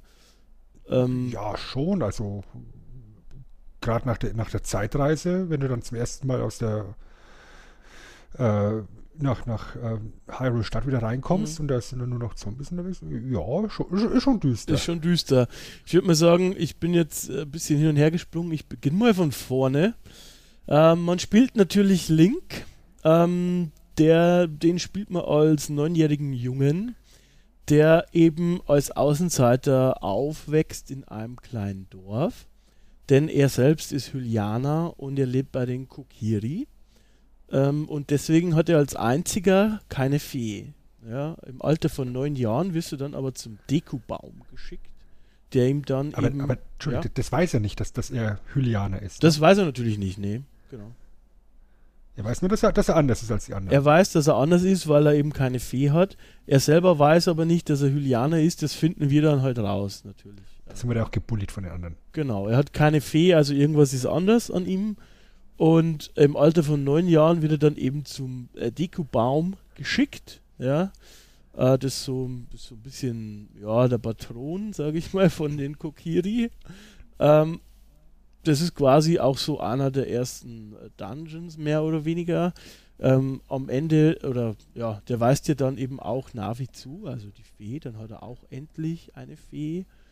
Und ähm, aus irgendeinem Grund sagt ausgerechnet äh, dir natürlich dieser magische Baum, dass es eben eine enorme Bedrohung geben wird, dass äh, Ganondorf, das ist der Anführer der Gerudo, ähm, eine enorme Bedrohung ist für das ganze Land. Ja, und er erzählt dir das und im Prinzip danach stirbt der Deku-Baum an einem Fluch. Ne? Und ähm, er gibt dir noch so im Sterben mit ungefähr, oh, bitte geh äh, zum Schloss Hyrule, dort gibt es die Prinzessin Zelda ähm, und sprich mit der, die kennt sich aus, so ungefähr. Ja, so kurz zusammengefasst, bisschen zusammengerafft.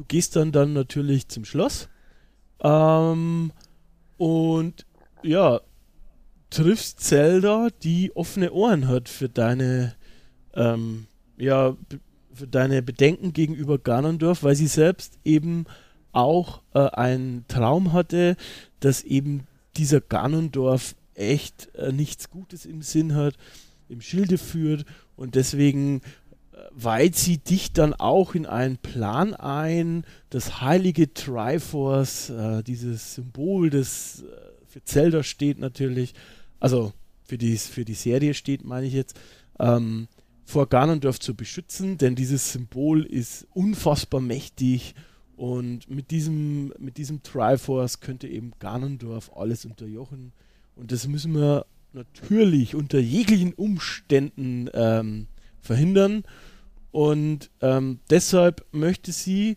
dass wir losgehen und äh, die drei heiligen Steine finden und das Masterschwert. Äh, denn dadurch kann man sich Zugang in das Heilige Reich verschaffen und das Triforce im Heiligen Reich an sich nehmen, um es eben zu verstecken. So, das heißt. Ganz, ja? mal ganz, ganz kurz reingrätschen. Ähm, das Triforce ähm, ist ja jetzt nicht ein einziges Element, sondern gibt es ja diese drei Spaltung, ne? Ja, die kommt. Triforce der, der, der Macht, der, der, des Mutes und der Weisheit. Genau, es zerbricht nachher dann. Also es ist am Anfang genau. quasi sozusagen ein, ein Ganzes, aber nachher, aber nachher ähm, als Ganondorf dann in dieses heilige Reich eindringt und es nehmen möchte, zerbricht es. Sozusagen. Genau, und das ist halt auch so, so, so ein, so ein, so ein äh, roter Faden durch die ganze Serie durch, dass ja. dieses Triforce immer drei gesplittet wird. Genau. Um, ähm, und was, was du so ein kleines bisschen unter den Tisch fallen hast lassen, oder vielleicht wolltest du so später nochmal erwähnen, der Moment, wie du dann aus diesem Wald rauskommst, dann zum ersten Mal auf die Ebene von Hyrule kommst, mhm. auf dem Weg zum Schloss, das schon gigantisch. Wo du einfach diese riesengroße Wiese siehst und Horizont.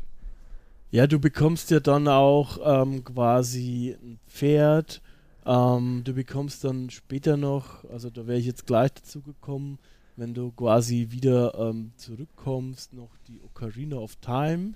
Du hast da vorher auch schon eine, eine Ocarina ähm, und du kannst dann eben auch Lieder spielen, die dann Auswirkungen haben. So. Und äh, diese verschiedenen Lieder spielst du mit den C-Tasten. Also das, die, der, der Nintendo 64 Controller hat ja so eine aufgesplitterte C-Taste in vier Richtungen, mehr oder weniger. Und ähm, darüber spielst du sozusagen die Melodien.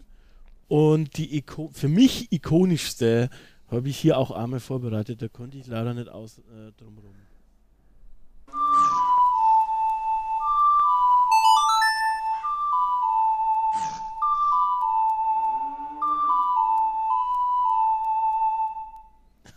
das ist Eponas Lied.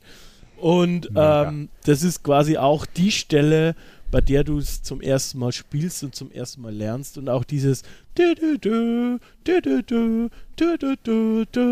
und dieser Bestätigungssound einmal, darum, dass du es quasi die richtige Melodie gespielt hast. Oh, ist einfach wunderschön. Ne? Und Mhm. dann kommt Epona und da hast du dann, da hatte ich, wenn du Epona, wenn du auf Epona sitzt und losreitest, da hatte ich zum ersten Mal eben dieses, diese Weite, ja. Also du, das Land ist ja so aufgebaut, du hast im Endeffekt so, es, mir kam es nicht vor wie eine Oberwelt, aber du hast mehr oder weniger wie eine Oberwelt, so, ähm, bei der du eben halt die einzelnen Zugänge zu den Dungeons äh, drin versteckt hast, mehr oder weniger. Und du reitest dann halt immer dann zu diesen Dungeons hin und ähm, es ist einfach fantastisch. Und du hast dann Epona mit den Karotten, die du dann quasi füttern kannst, dass es noch ein bisschen schneller läuft. Ähm, das ist einfach alles echt, ja, wunderschön gemacht und ähm, echt riesig für damalige Verhältnisse. Ne? Ja, sogar so riesig, dass dass es auf einmal dunkel wird, ne? Du einen Tag-Nacht-Wechsel tats- Du hast tatsächlich hast. Tag-Nacht-Wechsel und Ja, und, und in der Nacht kommst du nicht in, kommst du nicht in Schloss Hyrule, Ja. Schloss Hyrule rein. Weil einfach Ja. die Zugbrücke hochgezogen wird, klar, weil auf der Ebene Monster unterwegs sind. Mhm. Und äh, wenn du dann eben zum ersten Mal zum Schloss gehst und das einfach so ein riesengroßer, so, so eine riesengroße Fläche ist und du zu Fuß unterwegs bist, ja, dann wird es, glaube ich, auch gar nicht möglich sein, rechtzeitig noch vor Sonnenuntergang im Schloss anzukommen, oder? Ich glaube, du musst tatsächlich einmal diese, diese Nacht durchkämpfen. Du musst durchkämpfen und das ist halt auch so ein Erlebnis. Äh, ich habe jetzt das nicht nachgeguckt, aber für mich war es auf jeden Fall das erste Spiel, das so bewusst diesen Tag-Nacht-Wechsel, ähm, also das halt so Auswirkungen hatte auch. Äh, spielerisch und, und das fand ich damals auch, weiß ich noch, das erste Mal, als es nachgeworden ist, gedacht, okay, shit. Ähm, jetzt kommen die Monster und du musstest dich da durchkämpfen und so. Ja, ich meine, Castlevania 2 hat es ja auch schon so gemacht, Ja, aber deutlich schlechter. Also ähm, für mich war es halt äh, was Besonderes. Ähm, und auch die einzelnen Dungeons dann, auch ich weiß noch, hier bei den Zoras im Wal, ne, als, als du im Wal bist und im Wal kämpfst und die durch den Wal durchkämpfst, das ist halt einfach, es gibt ein paar so Momente, die sind halt, ähm, ja, die bleiben halt hängen. Ne? Das hat natürlich auch ein bisschen mit der eigenen, mit dem eigenen Alter zu tun, aber schon auch, dass die da was Großes ähm, gepackt haben. Ähm, weiter, also in der Geschichte geht es halt dann im Prinzip so weiter, dass er eben, wie gesagt, also dass Link diese drei heiligen Steine suchen muss. Er hat Gott sei Dank einen schon, weil den hat er vom Deko-Baum geschenkt bekommen. Äh, er muss also noch zwei finden ähm, und im Prinzip das Master-Schwert. Ähm, als er dann das hat und zurückkommt zum Schloss Hyrule, ähm, sieht man halt, dass Ganondorf das Schloss angreift und den König tötet. Äh, auf dramatische Weise schafft es Zelda gerade noch, äh, die Ocarina of Time, dieses heilige Symbol oder dieses heilige Relikt, das, die, das der Königsfamilie gehört hat, ähm, Zelda, zu, ah, Zelda sag ich schon, Link zuzuschmeißen. Und dann hast du plötzlich diese Ocarina of Time ähm, und kannst dadurch, so ist die Idee sozusagen, ähm, in die Zitadelle der Zeit und mit den drei heiligen Steinen ähm, dich als Held der Zeit würdig erweisen, um das Masterschwert tragen zu dürfen. Weil dieses Masterschwert steckt in dieser Zitadelle äh, in einem Stein, so wie sich das gehört. und kann nicht nur vom Helden der Zeit ähm, ja, aus diesem Stein rausgezogen werden. Ganz klassisch Excalibur, ne? Ganz klassisch, genau. So, du kommst dann dahin und das war auch ein mega. Also ich mag ja diesen, diese Zitadelle, mag ich unheimlich gern. Du kommst da rein und ähm, du möchtest dann eben das Masterschwert ziehen und dann passiert was, womit ich damals nicht gerechnet habe. Ähm, man wird, also dir wird gesagt, du bist zu jung. Du darfst dieses Masterschwert noch nicht tragen. Ähm, kannst damit nicht umgehen, du bist zu jung. Der Erbauer der Zitadelle kommt sozusagen und äh, sperrt dich in einen abgetrennten Raum im Heiligen Reich, aus dem du nicht rauskommst, aus dem du dann mehr oder weniger auch schläfst, ähm, sieben Jahre lang ein. Erst ähm, wenn du 16 bist, bist du quasi alt genug, um das Masterschwert ähm, zu führen. Und ähm, naja, durch die Berührung des Schwertes, weil du versuchst ja quasi das Schwert rauszuziehen, das triggert quasi diese Ereignisse, dass der sagt, du bist zu jung. Aber da du trotzdem der Held der Zeit bist, hast du dies da gleichzeitig ähm, leider das Tor in das Heilige Reich geöffnet. Und das wusste Ganondorf, weil er ist ein mega evil Genius und ist dann in dieses Heilige Reich rein, äh, um das Triforce sich zu greifen. Weil es ja, das ist eigentlich das, worauf er es abgesehen hat. Und jetzt passiert quasi das, was, was du vorher angesprochen hast. Er möchte es ergreifen. Beim Ergreifen ähm, zersplittert es jedoch, äh, jedoch weil ähm, Ganondorf ähm, ist nicht alle, für alle Fragmente würdig, ne? weil das Triforce sagt, äh, du kommst hier nicht rein, äh, du kannst es nicht haben. Ganondorf ist stark, daher ähm, er, erhält er das Fragment der, Mach, äh, der Kraft sozusagen und die anderen Fragmente, ähm, Mut und Weisheit, gehen äh, auf Zelda und Link über. Also das heißt, mutig ist ähm, Link und das, das Fragment ähm, der Weisheit bekommt Zelda. Aber dieses eine Fragment ist auch schon mächtig genug, dass Ganondorf während deinem äh, neunjährigen äh, Schlaf sozusagen alles in Schutt und Asche legen kann, leider in Hyrule. Er verbreitet Angst und Schrecken und er hat auch das Heilige Reich unter seine Fittiche ähm, ja, geschmissen, kann man nicht sagen, aber ihr wisst, was ich meine. Und als du aufwachst als 16-jähriger, junger Mann und eben das Masterschwert führen darfst ähm, und als Held der Zeit würdig bist, ist dann doch, äh, um mal das so salopp zu sagen, die Kacke ziemlich am Dampfen. Alles ist kaputt. Ähm, es ist komplett anders. Auch die Farbgebung kam mir sehr anders vor damals, das weiß ich noch. Vorher war alles Zelda-typisch, Nintendo-typisch sehr bunt und fröhlich und alles eben wunderschön gemacht. Und als du dann ähm, wieder aufwachst, ist es schon ein bisschen äh, gesättigter. Es ist natürlich immer noch einigermaßen bunt, aber du merkst schon, die Tonalität ist anders, es ist ein bisschen dreckiger, es ist einfach ja, die Kacke am Dampfen. Und das merkst du auch sofort, ähm, wenn du dann da rausgehst, weil dann, äh, ja, triffst du gleich die ersten Monster und hast dann gleich auch, ähm, ja, erfährst eben alles, was dann da so gelaufen ist, dass eben jetzt Ganondorf äh, der Chef ist, sage ich mal. Und das Unheimlichste ist auch noch, auch noch passiert, du hast auf meine Leggings an. Dum, dum, dum. Dum, dum, dum. ja, die Leggings, das ist aber auch die Leggings der Zeit, deswegen äh, darf, darf man die anhaben. Du, du triffst dann so einen Krieger, ich glaube, der heißt Sheik oder so ähnlich.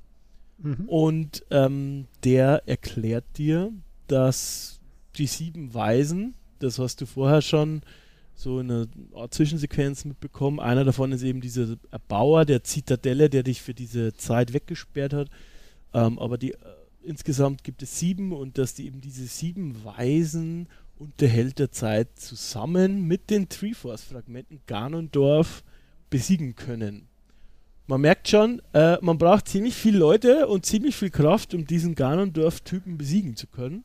Äh, der ist sehr mächtig geworden und jetzt ist halt quasi unsere Aufgabe, alle zusammenzutrommeln, alles zu finden, alle Weisen zu befreien, denn die sind äh, in Dungeons, in Tempeln eingesperrt, ähm, die dann eben halt auch wieder Zelda typisch sind, ähm, bei denen du halt auch verschiedene ähm, ja, Gadgets bekommst, ähm, bei denen du verschiedene Sachen brauchst äh, zum Beispiel ähm, gab es da auch so einen Unterwassertempel, bei dem du dann eben die diesen Der Wassertempel. bei denen du diese, diese Magnetschuhe ähm, gebraucht hast. Oder diese Eisenstiefel waren es. Eisenstiefel, ja, ja. Äh, nicht Magnetschuhe, Eisenstiefel. Ähm, so, und das ist eben das typische, die man quasi auch schon vorher gekannt hat, die sie dann aber super auch ins 3D ähm, ja, portiert haben, sag ich mal. Und das sind halt jede Menge, da könnte man Stunden drüber sprechen, jede Menge einzelne Ereignisse. Und ich, äh, es gibt viele Erinnerungen auch an, an den Feuertempel und so. Ähm, und es ist, es ist echt gut gemacht. Ne? Kann, man, Mhm. kann man so sagen. Ja, oder auch die ganzen Lebewesen, die du da eben auf der, im Laufe des Abenteuers findest, die, die, die Gorons und die Soras. Ja. Oder, oder wenn du zum ersten Mal in, ins Gerudo Village, äh, Gerudo äh, Valley rüber, Ja. rüber reitest. Ja, die Musik ist da, ist da fantastisch. Also ist vielleicht sogar mein Lieblingsmusik Musikstück aus dem Spiel. Dieses Gerudo-Theme. Die, die Musik ist der Hammer und äh, ist ja auch essentieller, essentieller Bestandteil, weil du halt natürlich auch immer wieder Lieder lernst auf der Ocarina, die du dann ähm, ja anwenden musst. Und ähm, schon alleine deswegen ist Musik auch echt ein essentieller Bestandteil ähm, Mhm. von dem ganzen Game. Äh, Im Prinzip versuchst du dann eben diese sieben Weisen äh, zu befreien, sozusagen. Ähm, ja, äh, um eben Ganondorf äh, besiegen zu können. Äh, ja, also du, du findest dann raus, dass, oder beziehungsweise erklärt dir Sheik, dass, dass er eigentlich Zelda ist. also, dass Zelda dieser Krieger Dum, ist dum, dum. und sich verkleidet hat eben als der Krieger. Ähm, Er ist der Crossdresser im, im Nintendo-Franchise. Genau. und eben auch einer der Weisen ist, äh, oder sie auch eine der Weisen ist. Und dass wir eben jetzt quasi alle zusammen haben, mehr oder weniger. Ähm, nicht nur mehr oder weniger, wir haben quasi alle zusammen und wir haben die sieben Weisen, wir haben den Held der Zeit und wir haben die zwei Triforce-Fragmente. Und dann äh, ist es so, dass wir aufbrechen möchten und, und als äh, Aufbruchstimmung ist, dann wird aber Zelda nochmal entführt von Ganondorf. Und ähm, wir ja, stürmen dann natürlich los, möchten sie befreien. Und im ersten Kampf gegen Ganondorf können wir sie auch befreien. Alles ist gut, du denkst, okay, geil, wir haben Ganondorf besiegt und dann äh, kommt wieder die, die Wendung, Ganondorf wird zu Ganon, zu dem Dämon. Ganon und du siehst auch da die Tonalität nochmal, dass es ein bisschen, wie gesagt, düster ist halt, weil der Dämon Ganon sieht aus, au- sieht auch aus wie ein Dämon. ähm, sieht, sieht beängstigend aus und ähm, du merkst auch gleich, dass das eben, ah, deswegen brauchen wir diese ganzen Weisen und Treeforce-Dinger, weil das, das ist kein Mensch, das ist irgendwas Übermächtiges. Wir, äh, ja, wir haben alle Hände voll zu tun, diesen, diesen, äh, diesen Dämon zu besänftigen oder zu besiegen. Das, das wird ja da klar. Und das ist halt auch so eine schöne Erfahrung, die ich da hatte. Du denkst so, okay, fuck. Habe ich mir damals gedacht. Okay, geil, besiegt, aber nicht besiegt. Was machen wir jetzt?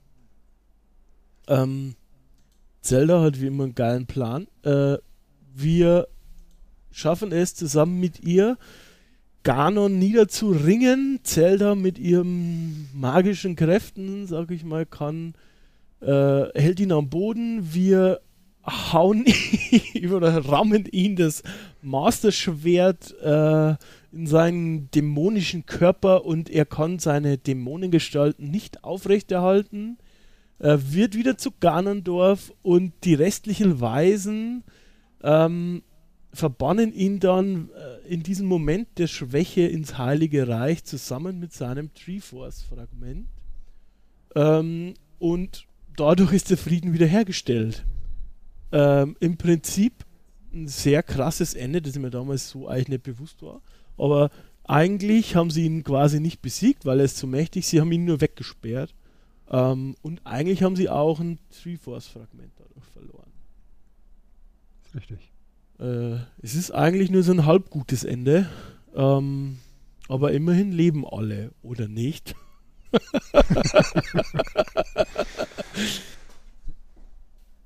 Denn Ocarina of Time hat mit seiner Zeitreiser-Thematik ähm, die Timeline der Zelda-Spiele ein bisschen durcheinander gewürfelt. Äh, Wobei, wobei Miyamoto, der ja gemeint hat, hey komm, Leute, ähm, spielt einfach die Spiele und findet's gut. Also Miyamoto ist diese ganze Timeline-Geschichte da komplett egal. Aber die Fans wollten da halt irgendwie unbedingt äh, eine, eine Reihenfolge definiert haben. Und ähm, ja, das ist dann eben offiziell auch so festgelegt worden. Und jetzt sehe ich gerade die Timeline vor mir und sehe gerade, dass das äh, 2018 die, die Timeline sogar nochmal verändert worden ist, sodass Oracle of Seasons und Ages jetzt nach Link's Awakening spielen.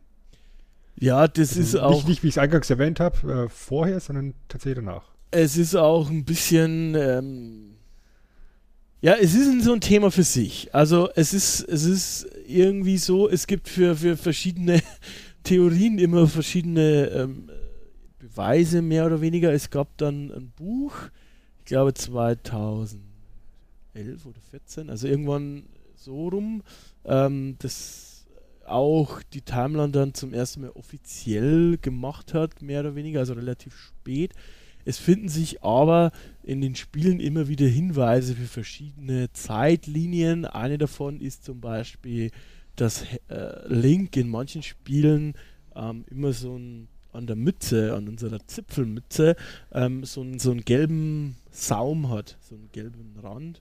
Ähm, und diese, diesen Rand hat er immer nur quasi bei der Zeitlinie, die, äh, bei, die, die, bei denen halt ähm, quasi das Ende von Ocarina of Time so ist, dass Link äh, besiegt worden ist. Also das bedeutet, dass eben ein schlechtes Ende gab, dass Ganondorf überlebt oder äh, Link besiegt hat. Und in allen nachfolgenden Spielen, die in dieser Zeitlinie spielen, hat er halt immer diesen gelben Saum an der grünen Zipfelmütze. Und äh, das ist tatsächlich ein Thema für sich, das ich jetzt gar nicht so sehr aufmachen wollen würde. Mir war es tatsächlich aber gar nicht, um ehrlich zu sein, so stark bewusst, dass es so ein großes Thema ist ähm, in der Gemeinde. Äh, ich habe natürlich davon schon gehört und habe mir das auch mal angeguckt, aber wenn man das, äh, wenn man sich damit, wenn man das sich da reinfuchst, gibt es vier Milliarden YouTube-Videos und äh, ich habe neulich eins gesehen, da hat der junge Mann erklärt, warum äh, Breath of the Wild alles zusammenführt, quasi wieder quasi äh, eine Zeitlinie aus allen anderen macht und Zeug, wo ich halt glaube, ähm, ja, Leute, ähm, ich weiß nicht, ob das so geplant war, dass, dass äh, hier die, die Entwickler tatsächlich so viele Zeitlinien aufmachen wollten und es nicht einfach Spiele sind, die für sich stehen sollen, mehr oder weniger. Ja, mit Sicherheit nicht. Weil Ähm. was für mich eigentlich immer klar war, war, dass Majora's Mask der nächste Teil nach Ocarina of Time ist. Ja. Und es war für mich früher eben auch immer klar, dass Link's Awakening nach Link to the Past spielen muss irgendwie. Aber als ich mir dann diese Timeline mal angeguckt habe, dachte ich mir, Leute, das ist ja, das ist ja mega komplex und viel zu viel Zeug da rein interpretiert, ähm, weil es ja mittlerweile fast schon einfacher ist, Prequels zu machen, als da jetzt irgendwie in die, in die, in die Zeitlinie reinzugehen. Oder jetzt eben zu sagen, Breath of the Wild ist jetzt das, was alles wieder zusammenführt. Ab jetzt können wir weiterarbeiten, basierend auf Breath of the Wild. Ja, so, Ansonsten muss halt jetzt wirklich kritisch und, und künstlich äh, irgendwelche, irgendwelche neuen Theorien aufreißen. So um Twilight Princess rum, ähm, also ich, ich weiß nicht genau wann, das war so Mitte der 2000er ungefähr, da war ich auch schon stark im Internet aktiv. Da gab es ja auch andere Theorien, ja, da gab es ja auch, dass quasi, also eine war, dass das Link äh, irgendwie, ähm, dass immer dieselbe Seele ist, aber im Endeffekt in anderen so Dimensions oder dass quasi ähm, nicht immer der gleiche Link ist, war dann schon mal klar, weil vorher ist man mal davon ausgegangen, dass quasi eigentlich ja also e- eine Person ist, also Lebenszeit äh, von einer Person. Oder die, die dritte war eben halt auch, ähm, dass einfach unterschiedliche, also dass einfach für sich abgeschlossene Geschichten sind. Ähm, naja, wie gesagt, ich finde es immer spannend, sich da irgendwie reinzufuchsen, aber eigentlich ist, äh, ja, ich glaube auch, ich bin mir nicht sicher, ich glaube nicht, dass die Entwickler da groß ja gut, jetzt haben sie es offiziell gemacht, aber ich weiß nicht. Ich Ja, denke, je- jetzt hast du es definiert. Jetzt musst du halt irgendwo ja, auch Farbe bekennen. Ja, ja, ich denke halt, dass sagen, sie, dass sie mit Breath of the Wild dann eben vielleicht das zusammengeführt haben. Deswegen und, und dann danach einfach wieder. Also einfach tausend Jahre nach Breath of the Wild oder so. Aber ich meine, schon mal, du hast jetzt zum Beispiel das, das allererste Zelda, äh, das auf dem NES, ähm, was ja tatsächlich von der Timeline her eins der spätesten Spiele ist in der ganzen Geschichte. Ja. A Link to the Past spielt tausend Jahre vor dem ersten Zelda. Ähm, und noch davor spielt im Ocarina of Time. Was ich noch ganz witzig finde, ähm, war, war Minish Cap, weil da dann irgendwo auch in der Story erklärt worden ist, warum du denn Rubine findest und Herzteile, ja. wenn du, wenn du Büsche umhaust. Ja, also genau. das, das fand, ich, fand ich noch echt süß und, und auch logisch, das dann eben so früh zu positionieren. Und Skyward Sword ist dann im Endeffekt die Story vom Master Schwert. Um ehrlich zu sein, gibt es auch unterschiedlich komplexe äh, Timelines, weil, also ich habe auch eine Version gefunden, die auch angeblich äh, Kanon war, zumindest damals, ich weiß es nicht. Die habe ich aber nicht äh, bei uns verlinkt. Bei uns habe ich eine komplexere Version verlinkt, die dann auch nochmal so Aufspaltungen innerhalb der einen Zeitlinie hat.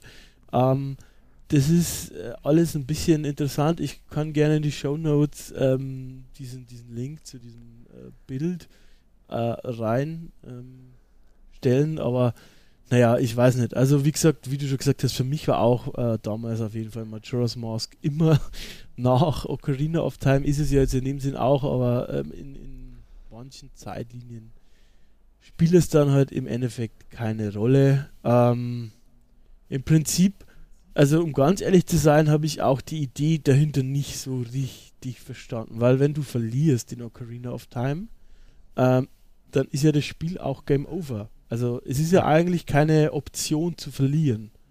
Ähm, in, in, dem Moment, in dem du Ocarina of Time durchspielst, gibt es eigentlich die Zeitlinie von A Link to the Past nicht. Eigentlich nicht, nein. Dementsprechend ja, weiß ich nicht ich weiß auch nicht, warum das dann da, äh, also ich habe mich dann, ich habe irgendwann aufgehört zu, zu lesen. Es gibt einen Grund, warum das quasi davor sein muss und naja, weiß auch nicht. Ich glaube, die haben damals einfach nicht so drauf geachtet und haben dann eben, es ist ja auch die Entwicklungsgeschichte, wie ich vorher erklärt habe, die haben eigentlich, die wollten ein, eine erwachsene Geschichte, erwachsenere Geschichte erzählen und Miyamoto hat gesagt, nein, ich möchte auch den kleinen Link drin haben. Dementsprechend gibt es halt äh, gibt es halt einfach diese Zeitreisefunktion und haben sie ähm, haben da jetzt nicht drüber groß nachgedacht, wo das reinpasst. So, naja. Ähm, du hast vorher auch bei dir die Wertungen angeguckt. Ich habe auch ein bisschen was zusammengeschrieben. Ähm, es wird wahrscheinlich, oder jedem ist bekannt, dass ähm, Ocarina of Time als eines der besten Spiele aller Zeiten gilt. Ähm, auf Metacritic hat es heute noch immer 99 Prozent ähm, und ist damit äh, eines der am besten bewerteste Game oder das beste überhaupt im Prinzip. Auch der User Score auf Metacritic mit 9,1 ist hervorragend. Was tatsächlich äh, ziemlich abgefahren ist, die große Famitsu, das ist ja so ein sehr bekanntes japanisches Spielemagazin, hat zum ersten Mal hier äh, die 40 von 40 vergeben. Also die haben ja so ein System, dass vier Redakteure immer die Spiele bewerten und jeder Redakteur kann 10 Punkte vergeben. Und da haben zu, also für dieses Spiel hat zum ersten Mal die äh, Famitsu ähm, 40 von 40 Punkten vergeben. Auch die äh, US-Version von IGN hat 10 von 10, die britische Edge hat 10 von 10, das haben insgesamt nur 20 Titel bei der Edge. Die deutsche Maniac hat damals 97% vergeben. Was für die Maniac auch äh, extrem hoch ist. Um ehrlich zu sein, ist auch so schon ziemlich hoch. Bei der Top 100 auf IGN Video Games of All Time ist es die Nummer 2. Bei OneUp ist es Platz 8 der 200 besten Videospiele. Beim Official Nintendo Magazine, Magazine da habe ich mir auch deine Statistik ein bisschen geklaut, das ist Platz 2. Bei der britischen Edge ist es Platz 1 der besten 100 Spiele und es ist Platz 1 bei der Leserwahl der Top 100 besten Spiele aller Zeiten bei IGN von 2006. Ähm, man kann also sagen, es wurde sehr gut angenommen. das definitiv. Ja. Wobei, und jetzt, jetzt ähm, muss ich ein bisschen Kritik äußern, tatsächlich die N64-Fassung heutzutage in meinen Augen echt keine Existenzberechtigung mehr hat, seitdem es die, die 3D-Fassung auf dem 3DS gibt. Ja, kann sein, die habe ich ehrlich gesagt nie gespielt. Ähm, ich habe Also- keinen 3DS, deswegen. Ja, also ich, ich habe mir, ich hab mir damals extra den 3DS in der Special Zelda Edition geholt. In schwarz mit Triforce auf dem, auf dem Deckel. Mit äh, Ocarina of Time 3D als Spiel mit bei im, im Bundle. Ja. Und das ist schon echt gut gemacht. Also das ist nicht einfach portiert, sondern teilweise halt echt neu programmiert worden. Die Framerate läuft flüssiger, die Grafiken wirken besser, die Texturen sind schöner. Ähm, und was man auch ganz klar sagen muss, wir sind halt nicht mehr bei Phantom Hourglass oder, oder, oder Spirit Tracks. Ähm, der untere Bildschirm wird echt sinnvoll eingesetzt. Und es ist auch so, dass die Ocarina zum Beispiel auf dem unteren Bildschirm, auf dem Touch, fest verankert ist. Das heißt, du musst die eben nicht nochmal irgendwie zusätzlich auf eine der Aktionstasten oder sowas legen, wie eben am N64 noch, ähm, sondern die ist da unten einfach mit, mit dem Daumen echt gut erreichbar. Und das macht das ganze Spiel nochmal viel, viel flüssiger. Auch, dass du dann beim, mit, den- mit den C-Tasten konntest du ja, glaube ich, drei Icons, äh, drei Items äh, zuweisen, ne? Ja. Ja, beim, beim 3DS sind es halt vier. Und das alleine macht, macht das Ganze zu einem ganz neuen, wie, wie sagt man so schon, zu einer ganz neuen Spielerfahrung. Und bis auf den Bosskampf gegen Ganon am Schluss, der einfach im N64 nochmal ein ganzes Stück düsterer ausschaut und auf dem 3DS ein kleines bisschen heller ist, ähm, ist die 3DS-Fassung in jeder möglichen Kategorie einfach besser. Muss man generell natürlich sagen, ich habe jetzt sehr, sehr stark geschwärmt, ähm, aber es ist auch für die damalige Verhältnisse ein gutes Spiel, aber ähm, es ist halt bei vielen Spielen aus dieser Zeit die Polygongrafik und so von damals ist natürlich schon im Prinzip Augenkrebs so ein bisschen, also muss man sagen. Aber, aber, Ja. dann muss ich gleich reingrätschen. N64 Polygon-Grafik ist tatsächlich ein bisschen besser gealtert als PlayStation 1 Ja, genau, wollte ich gerade sagen, weil äh, das glaube ich liegt halt einfach daran, dass es von Haus aus ein bisschen comichafter ausgesehen hat und Ja. ähm, Plazy wollte ja ein bisschen ja, real, realistischer, sag ich mal, oder düsterer, ein bisschen vielleicht. Ich glaube, dass das schlechter gealtert ist als wie dieses comichaftere von Nintendo. Ähm, und äh, was ich jetzt als so riesig und so weiter beschreibe, ich glaube, ich, ich habe es nicht nochmal gespielt, aber ich kann mir auch vorstellen, dass das heute einem so nicht mehr vorkommt, wahrscheinlich. Ähm, das ist halt ein Nee, Kind aber- seiner Zeit.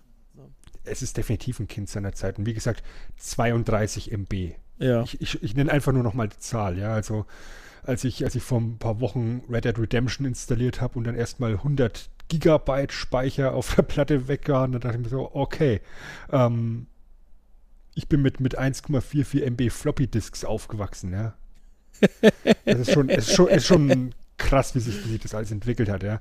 Ähm, aber nichtsdestotrotz, die, allein dieser Moment, wenn du eben aus diesem Kokiri-Wald rausgehst, der ja auch schon, ja, es ist halt ein Wald, ist ein bisschen Mhm. verwinkelt, düster, und dann kommst du auf die Ebene zum ersten Mal und es ist einfach kompletter Kontrast, hell, weit, Horizont, und dann siehst du, die Sonne geht langsam unter, du hörst einen, Wo einen Wolf oder sowas heulen, es ist Nacht. Und irgendwann kräht der Hahn, es ist morgen. Schön.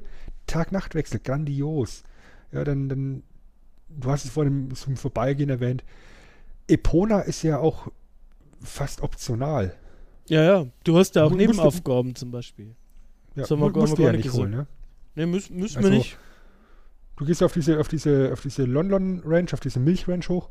Mit deinem Freund.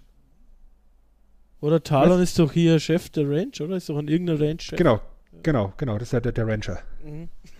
wo du dann im Endeffekt dann Epona klaust, befreist, wie auch immer. Und allein der Moment wieder mit, mit ihr über den Zaun springst, ist schon cool und dann davon reitest. Ja, und im Endeffekt, da wartest du doch das ganze Spiel drauf, weil was du im Opening Screen siehst, ist Link, der mit Epona durch die, durch die Ebene reitet. Und dann bist du die ganze Zeit nur zu Fuß unterwegs und denkst dir, irgendwie muss ich doch an dieses scheiß Pferd kommen. Und da oben ist ein Pferd. Irgendwie muss ich da rankommen. Ja, und Ja. Wie, wie gesagt, also äh, ich fand damals auch die Nebenaufgaben ein Stück weit faszinierend. Äh, du hast da auch einfach so viel zu tun. Du kannst so einen Fisch, äh, die versuchen, die, die, die, die größten Fische zu äh, finden. Du kannst Rennen machen. Es gibt auch so in den Dungeons ähm, so kleinere Aufgaben. Also äh, die Welt hast du halt, also zumindest für damalige Verhältnisse hatte ich auch das Gefühl, dass sie bevölkert ist. So. Du hast natürlich auch Weiten, ja. aber du hast dann, auch, wo Dörfer sind und so, hast du schon immer so ein paar Leute, mit denen du mehr oder weniger reden kannst. Und äh, das ist schon schön gemacht einfach. Ich finde auch, dass die ganzen unterschiedlichen Rassen dort irgendwie auch sehr schön ähm, individuell dargestellt worden sind. Also diese, diese ganzen Goronen, die halt relativ tollpatschig und behäbig sind. Ja. Ja, und dann die, die anmutigen Soras dann im Vergleich dazu. Ja, wo du, oder dann praktisch verheiratet wirst mit, mit, mit, mit, mit der Sora-Prinzessin. Ja, genau. Ja, oder was, was ich auch ganz, ganz spannend fand, war eben dieses, auch hier, das Tauschquest, Mhm. ne, wo du dann am Ende dann dieses, dieses äh, äh, große Schwert bekommst. Ja, genau. Ja, was, dann- was dann fünfmal so groß ist wie Link gefühlt, ja. und was natürlich nochmal viel, viel stärker ist als das, als das Master Sword. Aber dadurch wirst du halt auch langsamer und kannst kein Schild mehr führen. Also musst halt abwägen, will ich jetzt hier Schaden verursachen oder, oder will ich schneller sein und, und, und geschwind. Finde find ich echt spannend. Oder, oder wie gesagt, dann, wenn du zum ersten Mal zu den Gerudos kommst, die finde ich auch so von der, von der ganzen, von der ganzen Lore her sehr spannend. Ja, also, dass es eben im Endeffekt ein reines weibliches Volk ist nur alle 100 Jahre wird ein Mann geboren und dann ist dann das in dem Fall Ganondorf, Tja, der dann die Welt unterjocht. ist doch ein guter Zufall, ne? Ja, ein guter Mann. ähm, oder, oder was, was war noch so, ein- so ein Moment, wo ich. Oder, oder eben, wie gesagt, wenn du zum ersten Mal eben nach Hyrule in die Stadt reinkommst und dieser Marktplatz ist ja bevölkert und du kannst da Minispielchen machen. Du gehst in die Zitadelle der Zeit, dann kommt dieser Zeitsprung, du kommst als erwachsener Link zum ersten Mal raus und die ganze Stadt liegt in Trümmern und statt äh, Menschen hast du da auf einmal Zombies da. Das ganze, die ganze Stimmung ist düster und das, das, schon, das schon sehr stimmig alles. Du kannst halt auch hin und her springen, also musst auch manchmal. Ähm, Es gibt ja auch den, den, den einen Dungeon, glaube ich, den du, den du einmal als kleiner und einmal als großer Link. ja, ja, genau. Da gibt es Rätsel, die, die du quasi ähm, nur schaffen kannst, wenn du mit der Zeit spielst. Weil es ja auch Items gibt, die du nicht als, als kleiner oder großer Genau. Gleich, gleich benutzen kannst. Ja, also der, der, der kleine Link kann nicht mit Pfeil und Bogen umgehen, der hat dann so eine, so eine Schleuder. Ja. Oder der kleine Link kann auch nicht das Master Sword benutzen. Da gab es auch andere, äh, wo du quasi was platzieren musst und dann äh, hat das Auswirkungen, ähm, also als Junger was machen musst, dann hat das Auswirkungen quasi als Alter. Äh, und kommst dann als Alter weiter, wenn du als Junger quasi ähm, das äh, anders platzierst. Das ist Ja, oder, oder sehr diese, gut diese. Samenpflanzen und sowas. Ne? Genau, ja, die Samen, ja. Oder, oder was, was, was ich als unglaublich nervig empfunden habe, war das Skulptula finden. Also diese, diese ganzen Ja, Spinnen da, wo du, Mhm. glaube ich, 100 Stück oder so im Spiel äh, finden und, und töten musst. Das, das Darfst. fand ich, darfst, sollst, ja. fand ich, fand ich etwas lästig. Und teilweise bis, nimm, nimmt dich das Spiel echt nicht wirklich an die Hand. Also Open World, schön und gut, aber manchmal wäre echt so eine, so eine Ansage ganz nett, wo du jetzt eigentlich hin musst. Also oder, oder klarere Anweisungen, was du machen musst. Das also wär ich, ich mein- dann, Größter Kritikpunkt. Wie gesagt, Ja, ich also- wusste nicht mehr weiter manchmal. Also ich Ja, ich, ich, ich stand vor dem, vor dem großen Wal und wusste nicht, wie ich reinkomme. Weil dir keiner sagt, dass du den einen Fisch geben sollst. Das wird irgendwie so im Nebensatz mal angedeutet, aber da musst du auch wirklich genau aufpassen und Das war tatsächlich auch ein Punkt, also der, bei dem ich dann quasi gewartet habe auf die nächste Ausgabe. ich wusste nicht, was man da machen sollte. Ich habe auch, ich habe damals, also ich habe schon gewusst, es hat irgendwas mit dem Wahl zu tun, aber ich habe nicht begriffen, dass, dass man dann auch reinkommt in den und so und was man dann da machen soll, weil, naja gut, du hast Sachen ausprobiert, aber du musst jetzt dann zufällig mehr wegen das Richtige machen. Ähm, das ist auf jeden Fall was, ähm, ja, wo man damals aber, glaube ich, auch, also ich war da zumindest frustresistenter. Wenn es heute so ein Spiel machen würde, Ich würde es nicht lange spielen, glaube ich. Da gab es doch auf der, auf der Ocarina dann das eine Lied, mit dem du das Wetter beeinflussen konntest. Ja. Ja, und da habe ich gedacht, ich, ich müsste dem irgendwie das Lied vorspielen, dass er, dass er irgendwie vom, vom Blitz getroffen wird. Irgendwie sowas. Das war dann meine Idee, aber hat natürlich nicht funktioniert. Ja. Wir grillen den verdammten Wal. Schieb den Wal. Schieb den Wal. Hat nicht so ganz funktioniert. Nee. Aber, aber ja, wie gesagt, es ist, ist schon ein tolles Spiel. Auch wenn es mich jetzt halt, oh, jetzt, jetzt, jetzt hole ich mir ein bisschen Hass ab, aber ist mir wurscht. Ähm, ähnlich wie Final Fantasy VII nie wirklich so emotional gepackt hat, wie, wie die meisten Leute da draußen. Ja, es, Ich- es kommt darauf an. ich- also, es- es- du, was ich, also ich habe zum Beispiel auch einige, die ein bisschen älter sind als ich, ähm, Bekanntschaften, die, denen hat es äh, auch gefallen, aber das ist nicht deren Lieblings-Zelda. Ich glaube, du musst auch im, im, im, im richtigen Alter irgendwie gewesen sein. Weißt du? Ja, schau mal, das sind dann im Endeffekt auch wieder die Parallelen, ja, weil du sagst hier, das, das kam raus am, am 11.12.98, der, der, der, der, der zwölfjährige Chris war da unterwegs, ne? Da war halt der, der, der Sven schon 18, hat da seinen 18. Geburtstag gefeiert an dem Tag.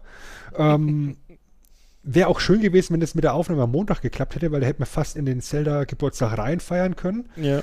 Ähm, aber wurscht. Und als eben äh, Link's Awakening rauskam, war ich ja ungefähr im gleichen Alter. War ich ja 13.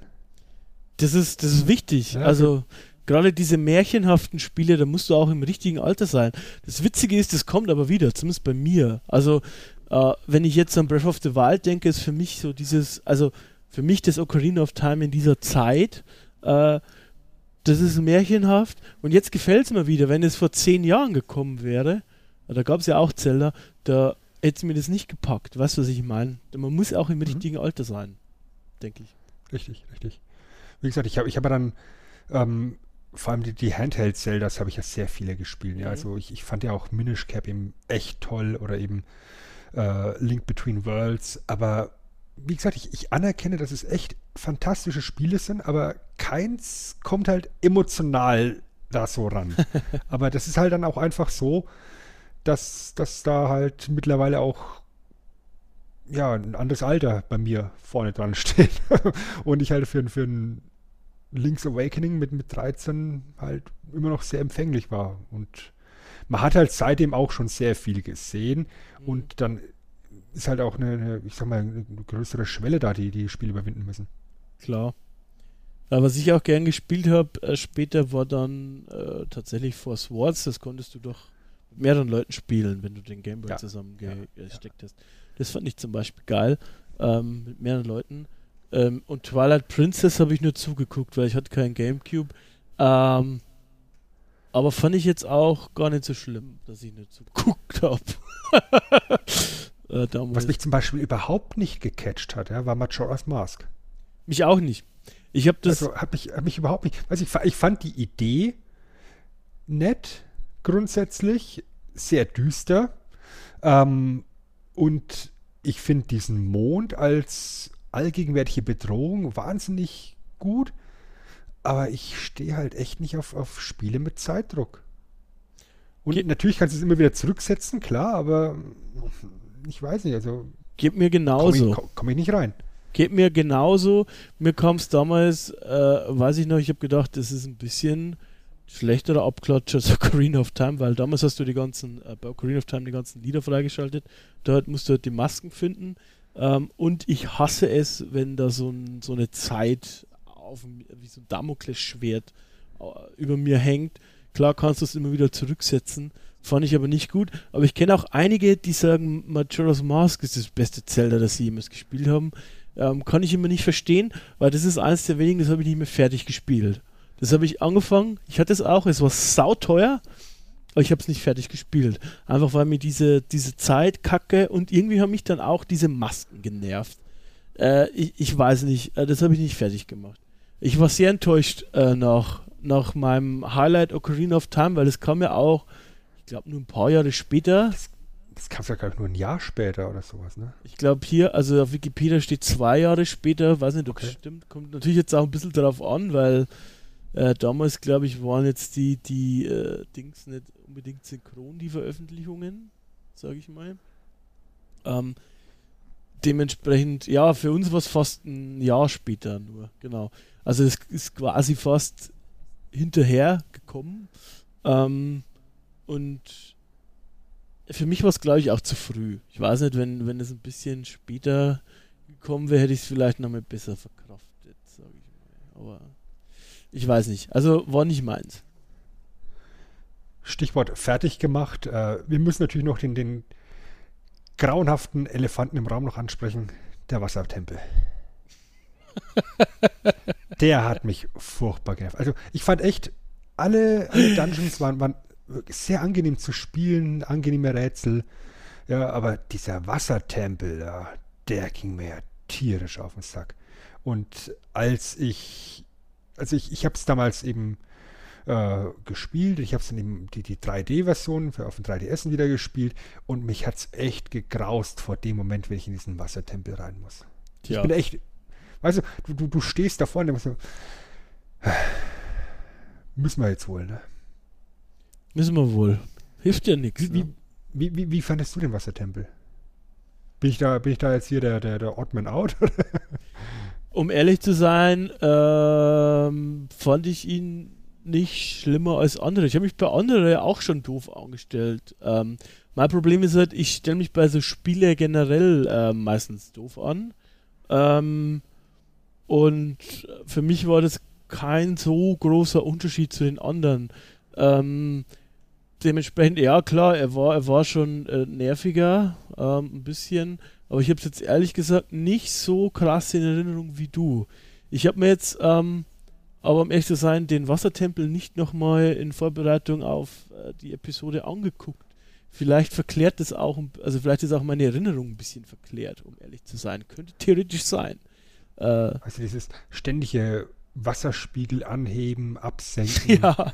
Eisenstiefel anziehen, Eisenstiefel aus. Das ist doch schön. Ja, mega. Ja, vor allem diese Eisenstiefel, die haben mich ja schon auch genervt, weil du bist ja dann langsam, äh, wenn ich mich richtig erinnere. Und ähm, ja, naja. Ja, gut. Aber es gab ja doch immer so einen kleinen Haken in den Tempel, oder? Also Allerdings fand ich es ganz witzig. Ich habe in der Recherche gesehen, dass, dass die Entwickler auch so einen kleinen so, einen kleinen, ähm, so ein kleines Easter Egg eingebaut haben im Wassertempel. Und zwar gibt es ja irgendwo im Keller so einen Raum, wo ein Hai hinter Gittern ist. Okay. Also sie haben einen Hai im Spiel versteckt. Ein Game, im, im Game ist ein Shark. Ein Shark. Ja, verstehst du? Game Shark. Game Shark, ja. ja schöner wäre, wäre nur Dolphin wäre noch schön gewesen, weil so hieß ja Super Nintendo. Ah, der Super Nintendo. Der Nintendo 64. Ähm, das ist das Ultra 64. Ultra 64. ja, Mega war ja schon belegt. Ja, Mega war schon belegt. Ähm, ja, also ich muss sagen, äh, es hat mir unheimlich Spaß gemacht, äh, mich auch da wieder einzuarbeiten, bisschen und Sachen zu lesen und Zeug zu machen. Also das war wieder mal richtig geil. Zelda, äh, man weiß natürlich schon immer was drüber, ne? aber sich da immer noch ein bisschen vorzubereiten und so, ist auch viel Aufwand, aber macht auch Spaß. Ja, und ich bin halt auch selber so aus der persönlichen Warte raus, wenn ich mir die, die ganzen großen Franchises von Nintendo angucke, schon immer mehr der Zelda als der Mario Guy gewesen. Ja, also ich, ich kann mit diesen Adventures mehr anfangen als mit Jump'n'Runs. Und ich fand Link als Charakter auch schon immer spannender als Mario, auch optisch spannender als Mario. Und insofern, ja, es ist Zelda schon auch eine Serie, die, die ich immer gerne gespielt habe, wo ich, die halt auch für Qualität steht. Ja? Du, du wirst nie irgendwie ähm, ein schlechtes Zelda in die Hand bekommen, solange du einen Bogen machst ums Philips CDI. ich wollte gerade sagen. Aber im Prinzip stimmt's, ja. Also, ähm, Zelda Aber ist die sind ja auch Qualität. Nicht Kanon. Ne? Die sind auch nicht ja. Kanon, die gibt's auch nicht. Ja, die sind, die sind bestenfalls Ganon. Die, die hast du geträumt auf deiner Insel. Wahrscheinlich ist das der Fiebertraum. Vermutlich. Ja. Ja, aber wie gesagt, es ist schon, schon eine coole Serie und ähm, gerade mit der ganzen, mit der ganzen Timeline jetzt da hinten dran, da kann man schon sehr viel Leidenschaft reinstecken in das ganze Thema und war jetzt auch echt eine, eine, schöne Sache, dass wir das Thema jetzt auch mal behandelt haben und ich würde einfach mal sagen, wir halten uns mal so ein Hintertürchen offen, um nicht vielleicht auch nochmal auf auf die Serie einzugehen. Also spätestens in Episode 100, wenn wir weiter so veröffentlichen wie jetzt, da können wir über Breath of the Wild sprechen. Oh, ich möchte darüber reden. Dann habe ich es dann vielleicht auch gespielt und dann. ja, ich habe tatsächlich ein bisschen Angst vor dem nächsten Zelda, weil das ist jetzt quasi mein äh, Ocarina of Time mit äh, Anfang 30 und es kann nur schlechter werden. jetzt kommt Majora's Mask. Weißt du, das ist, äh, wird interessant, aber mal gucken. Ansonsten glaube ich, ähm, sind wir eigentlich durch, oder? Oder hast du noch was? Ich habe soweit äh, nichts mehr. Nichts mehr. Das ist doch schön. Eigentlich. Dann können wir eigentlich mit dem obligatorischen Teil beginnen, bevor wir uns verabschieden. Ähm, ja, möchte ich darauf hinweisen, dass ihr natürlich den besten Wrestling-Podcast aller Zeiten hören müsst, wenn ihr auf Wrestling steht. Das Ganze schimpft sich Wrestling Talk Radio. Bei dem ist auch der gute Sven hier mit dabei. Und unser Oberboss Matze ist da natürlich auch mit am Start.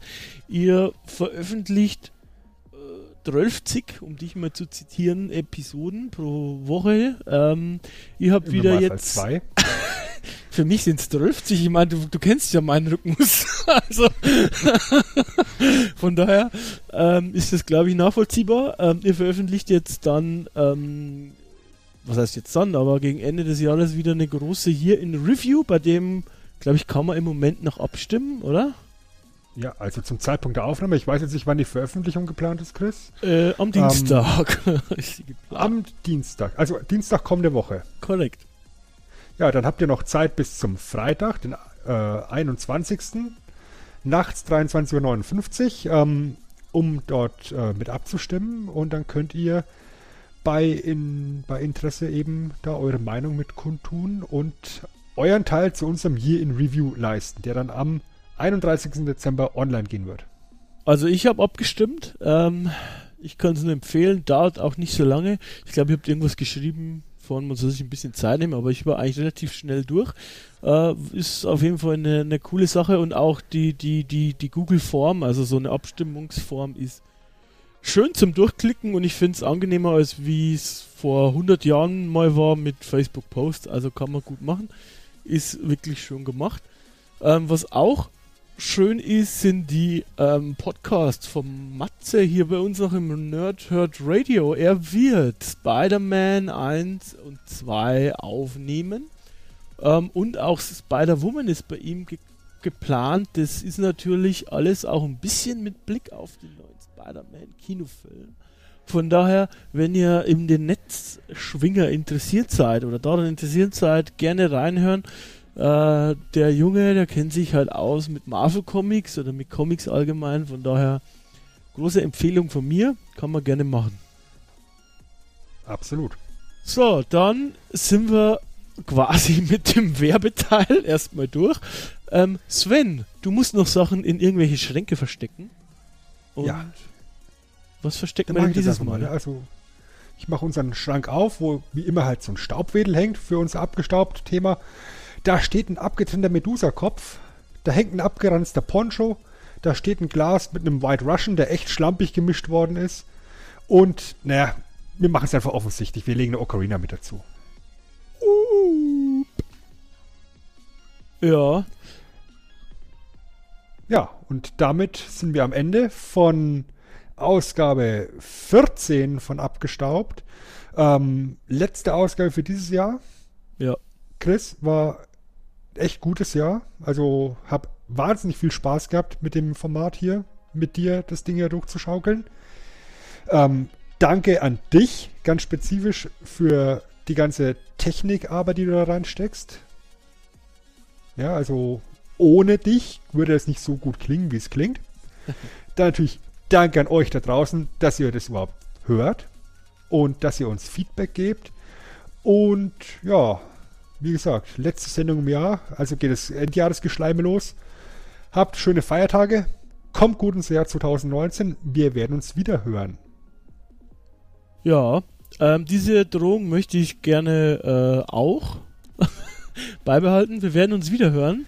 Äh, kommt gut rüber, bleibt anständig, habt ein schönes Fest mit euren Lieben. Und ich würde sagen, vielen Dank fürs Zuhören. Wir freuen uns auf euer Feedback. Wir hören uns wieder. Versprochen. Ciao. Tschüss.